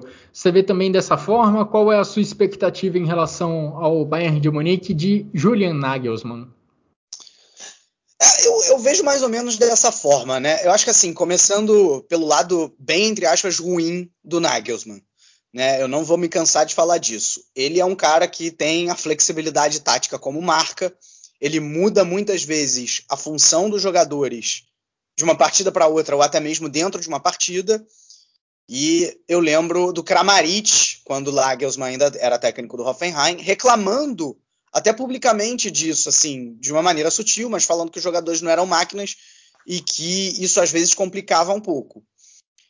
O Nagelsmann aplicando isso no Bayern de Munique, com um elenco cascudo, com um elenco que talvez né, não aceite mudanças fáceis. O, o, o, elenco do Bayern de Munique não é simples de lidar. A gente tem exemplos recentes de Nico Kovac e de Carlo Ancelotti é, não conseguindo fazer o time jogar dentro de campo e tendo problemas de relacionamento fora dele, por exemplo. Né? É, e o Nagelsmann talvez poderia ter esse problema também. Esse é o pequeno lado ruim do Nagelsmann. Agora tem muitos lados bons. Eu acho assim que desses, desses seis primeiros colocados da temporada passada que agora estão com novos técnicos, o Nagelsmann de longe é o melhor dos seis. Assim, não tem nem o que discutir. Acho que não à toa ele está no Bayern de Munique, que é o melhor time. Uhum. Isso não é uma coincidência. É, ele tem a característica de fazer jogadores renderem mais do que que normalmente eles rendem com outros técnicos. E o time do Bayern já é bom, os jogadores já são bons. Imagina isso na mão do Nagelsmann. É, é o elenco de longe melhor, mais completo. Tudo bem que não trouxe ninguém, essa história da diretoria ser mão de vaca, muitas vezes torcedores do Bayern reclamam. Gente, a gente está em tempo de pandemia, o Bayern de Munique não vai ter a responsabilidade que teve o Barcelona, que culminou no que está culminando agora, que a gente não precisa entrar aqui no mérito. O Bayern de Munique não é o PSG, que tem um Estado por trás, e que bom que não é o PSG, que tem um Estado por trás e que pode gastar o quanto quiser. O Bayern de Munique não é o Chelsea, que tem o Abramovich lá, como um mecenas. Que bom que não tem. Isso era a característica do futebol alemão. Isso é o Bayern de Munique. Que bom que o Bayern de Munique não se submete a essas regras de mercado. É, e a consequência disso é que também não vai trazer jogadores, grandes jogadores de nome. Vai aproveitar oportunidades, como foi a do Pamecano, que tinha uma cláusula de rescisão, que ele foi lá e pagou. Né? E vamos lembrar que o Bayern de Munique, na temporada passada, o grande ponto baixo da equipe foi a sua defesa. Era um time com muitos problemas de transição defensiva é, e que, mesmo individualmente, não estava tão bem. Né? É, é, é e aí. E a, renova... e a, renovação agora na defesa vai ser grande, né? Tinha me fugido o nome do Boateng, mas ele também saiu. Boateng também saiu. e Alaba, dois jogadores que atuaram muitas vezes na defesa do Bayern de Munique na última é. temporada, agora saíram. Cabe ao Upamecano e ao Chris Richards, que volta de empréstimo do Hoffenheim, Sim. Tentarem subir o nível dessa defesa, que foi uma fragilidade mesmo. O Upamecano talvez seja a peça que faltava em termos individuais, porque o problema defensivo do Bayern não era exclusivamente individual, né? Também tinha uma questão de sistema. Mas em termos individuais, ele é a peça que tem tudo para é, é acertar de alguma maneira essa defesa do Bayern e vem é, já sabendo o que que o que que o Nagelsmann, o, o, estilo de trabalho do Nagelsmann, né? Ainda tem a vantagem de, de talvez a adaptação ser mais simples porque vai trabalhar com o mesmo técnico, né? É, e isso isso faz muita diferença também. E cara, acho que ok, se você comparar com, com os outros europeus, talvez o, o Bayern esteja um patamar abaixo, mas, cara, ainda é um, é um time muito bom. Assim, é um time que. Tudo bem que, que no futebol de hoje você falar que o 11 inicial não dava. Melhor dizendo, né? Não dá para você contar só com o 11 inicial por questão de, de lesão, de suspensão, né? E, e, e, em tempos de pandemia, de, de, de, condicionamento físico mesmo. Mas, cara, o 11 inicial do Bayern, assim, é, é, é sensacional, cara. Assim, é, é, é eu acho que o 11 inicial ele não deve a outro time na, na Europa. Tipo, é, é, muito, muito, muito melhor. Assim. Então, cara, do eu PSG, acho que. inclusive? Sim. Oi? que do PSG, inclusive? Não, não, assim, cara, eu, eu acho que. É que do PSG não, porque as contratações do PSG foram, foram, foram muito absurdas. Mas, cara, eu acho que assim, tem como bater de frente, entendeu? Sim. O Bayern tem como jogar contra o PSG outra vez, mesmo com a chegada do Messi, do Wijnaldum, do Sérgio Ramos. Acho que tem como jogar dois jogos contra o PSG de igual para igual e de repente eliminar. Assim, não acho, não acho impossível. Agora, o problema é que realmente o, o que o Bayern tem é a 11 inicial né? É, é, se você for, for, trocar, tipo, é só você olhar os volantes Goretzka e Kimmich, sai Goretzka e Kimmich, entra Tolisso e Roca, né? Assim, é, é, uma é uma perda muito grande. Né? Sai Lewandowski e entra Choupo-Moting. É. Sai Lewandowski entra Choupo-Moting. É, sai é, é, sai Hernandes ou Pamecano e entra o Nianzu, sai Pavard e entra Burnassar, né? Não tem nem o que dizer em relação a esses jogadores, né? É, é e, e, nisso que talvez o Bayern peque. Nisso, nisso é. vale a crítica para a diretoria, entre aspas, ser mão de vaca. Porque, assim, trazer jogadores medianos que possam ser bons reservas dava para fazer e a diretoria não fez. E não, e não faz. Entendeu? Então, essa, essa crítica vale. Agora, trazer grandes nomes é, é, é, é totalmente fora de realidade. Ah, eu, eu queria pegar carona no que o Vitor acabou de terminar de falar. Eu acho que o banco de reservas do Bayern foi um dos é, pilares no título que o Bayern conquistou agora duas temporadas da Champions, porque no banco naquela época tinha Perisic, tinha Felipe Coutinho, eram jogadores é, de peso que o Bayern também tinha no elenco. E hoje em dia, na temporada passada, faltou muito, principalmente o, o Lewandowski, quando ele machucou contra o próprio PSG na Champions League. E o Choupo-Moting jogou e acabou perdendo um monte de gol naquela na oportunidade. Eu acho que realmente o banco de reservas do Bayern é o ponto seria algo a melhorar, como, como vocês estavam falando. Até porque, por exemplo, no, na temporada passada, os reforços que vieram, se a gente for ver Mark, Mark Roca, reserva, Chupomotim, desses aqui, é, o Bunassar reserva também. É, o Nianzu, que era um cara com bastante expectativa, veio do PSG de graça, um cara com muito talento. Também machucou, é, ficou bastante tempo fora, ainda não mostrou todo o potencial. O Sané, que foi era grande, uma das grandes contratações da última temporada, não deu certo até agora. Vem de uma Euro fraca também. Vamos ver se o Sané vai conseguir mostrar o bom futebol dessa temporada. Eu não, com o Sané eu tô meio em dúvida. Só, mas... uma, só uma coisa em relação ao Sané, e eu concordo plenamente com o que o Carlos disse, que até agora ele ele teve muitos altos e baixos e mais baixos do que altos, né? Ele, ele é aquele cara que de cinco jogos ele faz um bom, é, é. faz três medianos e faz um ruim. Uh, e cara, ele, ele causou problemas nesse Bayern de Munique pelo seguinte, é, porque ele é. veio com um salário muito alto e, e agora os outros jogadores estão exigindo salários tão bons quanto. né? O caso do Coman, o, o Goretzka, é. o Kimmich, são jogadores que o Bayern está tendo um pouco de dificuldade para renovar e que eu acho até que no final vai renovar, mas que estão estão fazendo, estão criando certas dificuldades. Se, se o Sané não tivesse vindo ou tivesse vindo com um salário menor, talvez fosse mais simples renovar com esses jogadores. E o, o próprio Coman, que é, é, gerenciado pelo empresário do, do Alaba, né? E o Alaba foi embora. E agora o Coman tava pedindo, parece que estava pedindo coisa de 17 milhões por temporada, algo é, que não dá para acreditar, não dá um salário desse para o Coman. Mas é, é que o que você acabou de falar mesmo, Vitor. É, a vinda do Sané acabou causando até agora mais problemas do que benefícios para o Bayern, né? Porque veio de salário muito alto e agora os outros jogadores, é, na minha visão, estão certos ele, eles, porque estão mostrando muito mais é, o Kimmich e o Goretzka mostram muito mais é, serviço, serviço que o Sané, por exemplo. Mas outra coisa interessante que você estava comentando do Boateng foi também, talvez, não tenha sido o principal é, é, razão, mas a, a, saída do Boateng foi outro motivo de atrito entre o, entre o Flick e a diretoria do Bayern, porque o, o Flick queria manter o, o Boateng para essa temporada, ainda quando ele era técnico, talvez para ele ficar no Bayern, e, a, a diretoria não quis. Foi a saída do Boateng foi mais por causa da diretoria, até por conta do, do que por, por, conta do Flick que eles, ele queria manter o Boateng na equipe.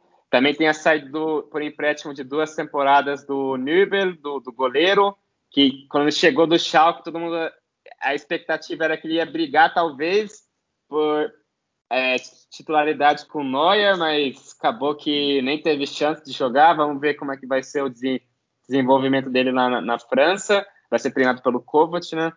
É, e na minha visão, que até a gente estava comentando do Sabitza, eu, eu acho que ele vai acabar vindo para o Bayern sim. Eu acho que, não, não sei, eu, estou com uma dúvida, eu, eu, acho que ele vai acabar vindo para o Bayern. Mas é, vamos ter que esperar. E, e, outro também, outro talvez se fosse do Bayern para essa janela, é um, um, francês, um jovem francês, o Amine Adli, que é do Toulouse, da segunda divisão. Estão comentando que talvez o Bayern vai trazer ele, que seria para para jogar na, no, nos lados do campo, assim como Sané ou como Gnabry. Ele foi eleito na temporada passada o melhor jogador da segunda divisão francesa. É, vamos ver, o negócio seria entre 10 milhões de euros, segundo a imprensa. Vamos ver se realmente o Bayern vai trazer ele, mas é outro cara que estão comentando que talvez o Bayern possa trazer, além do, do Sabitzer. E na minha opinião, ainda falta um, um bom lateral direito para ser reserva ou para brigar com, com o Pavar. Ah, nesse caso, para não precisar colocar o Kimmich de, de, lateral direito, porque eu acho que ele rende melhor. No final das contas, eu acho que ele rende melhor no meio-campo, mas é, o Bayern está precisando de um cara ainda para essa posição, porque o, o, o Bunassar é um, é um cara que não. Já diria ter descartado ele, porque é um cara que não dá para não tem nível para estar tá no Bayern hoje. Inclusive, Carlos, essa urgência para um lateral esquerdo ficou muito maior hoje, nesse dia que estamos é. gravando o podcast, quarta-feira, dia 11 de agosto, porque o Pavar se contundiu e vai ficar algumas semanas fora, vai ficar algumas semanas ausente do Bayern de Munique. Será que veremos Bonassar no time titular de Julian Nagelsmann? É, vai ser Pois é, pois é. Ele não deu bons sinais na última temporada de que pode competir em bom nível. Agora, eu falei brincando mesmo mais cedo quando estava comparando PSG com o Bayern de Munique. Claro que acho que individualmente agora o PSG está um patamar acima de todo mundo, mas futebol é esporte coletivo. O ponta esquerda do PSG não vai competir só individualmente com o ponta esquerda do Bayern de Munique. O goleiro do PSG não vai competir individualmente com o do Bayern de Munique. São 11 jogadores de cada lado e o coletivo faz muita diferença. A gente viu isso, inclusive, na última temporada, quando o Bayern de Munique, desfalcado na Champions League contra o próprio PSG, igualou muito a disputa e por pouco não saiu classificado daquele mata-mata, mesmo sem o Lewandowski no time, mesmo com o Lewandowski machucado. A grande questão, o grande problema é que é complicado você ter o Choupo-Moting como titular nessas situações num mata-mata tão decisivo de Champions League. Mas o desafio de qualquer treinador de um clube como o Bayern de Munique, eu acho que o Nagelsmann tem total capacidade para fazer isso, é fazer com que, que o coletivo seja maior do que a soma das partes. Acho que o Hansi Flick conseguiu fazer isso muito bem enquanto esteve no Bayern de Munique. O coletivo do Bayern de Munique era extremamente forte e eu acho que o Nagelsmann tem capacidade de, de dar continuidade a isso para tentar manter a hegemonia nacional e quem sabe fazer com que o Bayern de Munique brilhe novamente a nível europeu. Algum comentário a mais, amigos? Carlos, Vitor? É, eu só queria concluir, é, Guilherme, que até que o Vitor estava comentando, na minha opinião, os dois é, técnicos é, para ficar de olho nessa Bundesliga vão ser, o Vitor comentou do, do Nagelsmann, eu diria o Nagelsmann e o Jesse March, porque eu também estou com uma, uma, grande expectativa como é que vai ser o Jesse March no, no, no, no Leipzig. E, na minha opinião, esses dois técnicos vão ser os principais da temporada, tanto o Nagelsmann no Bayern quanto o Jesse March no, no, no, no Leipzig. Será que eles vão competir pelo título? É o que vamos descobrir a partir dessa sexta-feira, quando começa a nova temporada da Bundesliga. E assim eu encerro mais uma edição do Chucrute FC. Essa edição que ficou bem extensa, mas ficou bem completa, ficou com bastante conteúdo para você chegar nesse início de campeonato alemão sabendo de tudo das 18 equipes que disputam a Bundesliga, sabendo o que esperar, sabendo as novidades de cada clube. Agradeço a você, Carlos, agradeço ao Vitor também pelos comentários, pela participação e agradeço, é claro, também a todos que nos acompanharam até aqui. Agora eu acho que eu já virei a chave, hein? Virei a chave de Jogos Olímpicos para a Bundesliga. Já estou na expectativa depois dessa conversa por esse Borussia Mönchengladbach contra a Bayern de Munique. Um grande abraço a todos e até a próxima.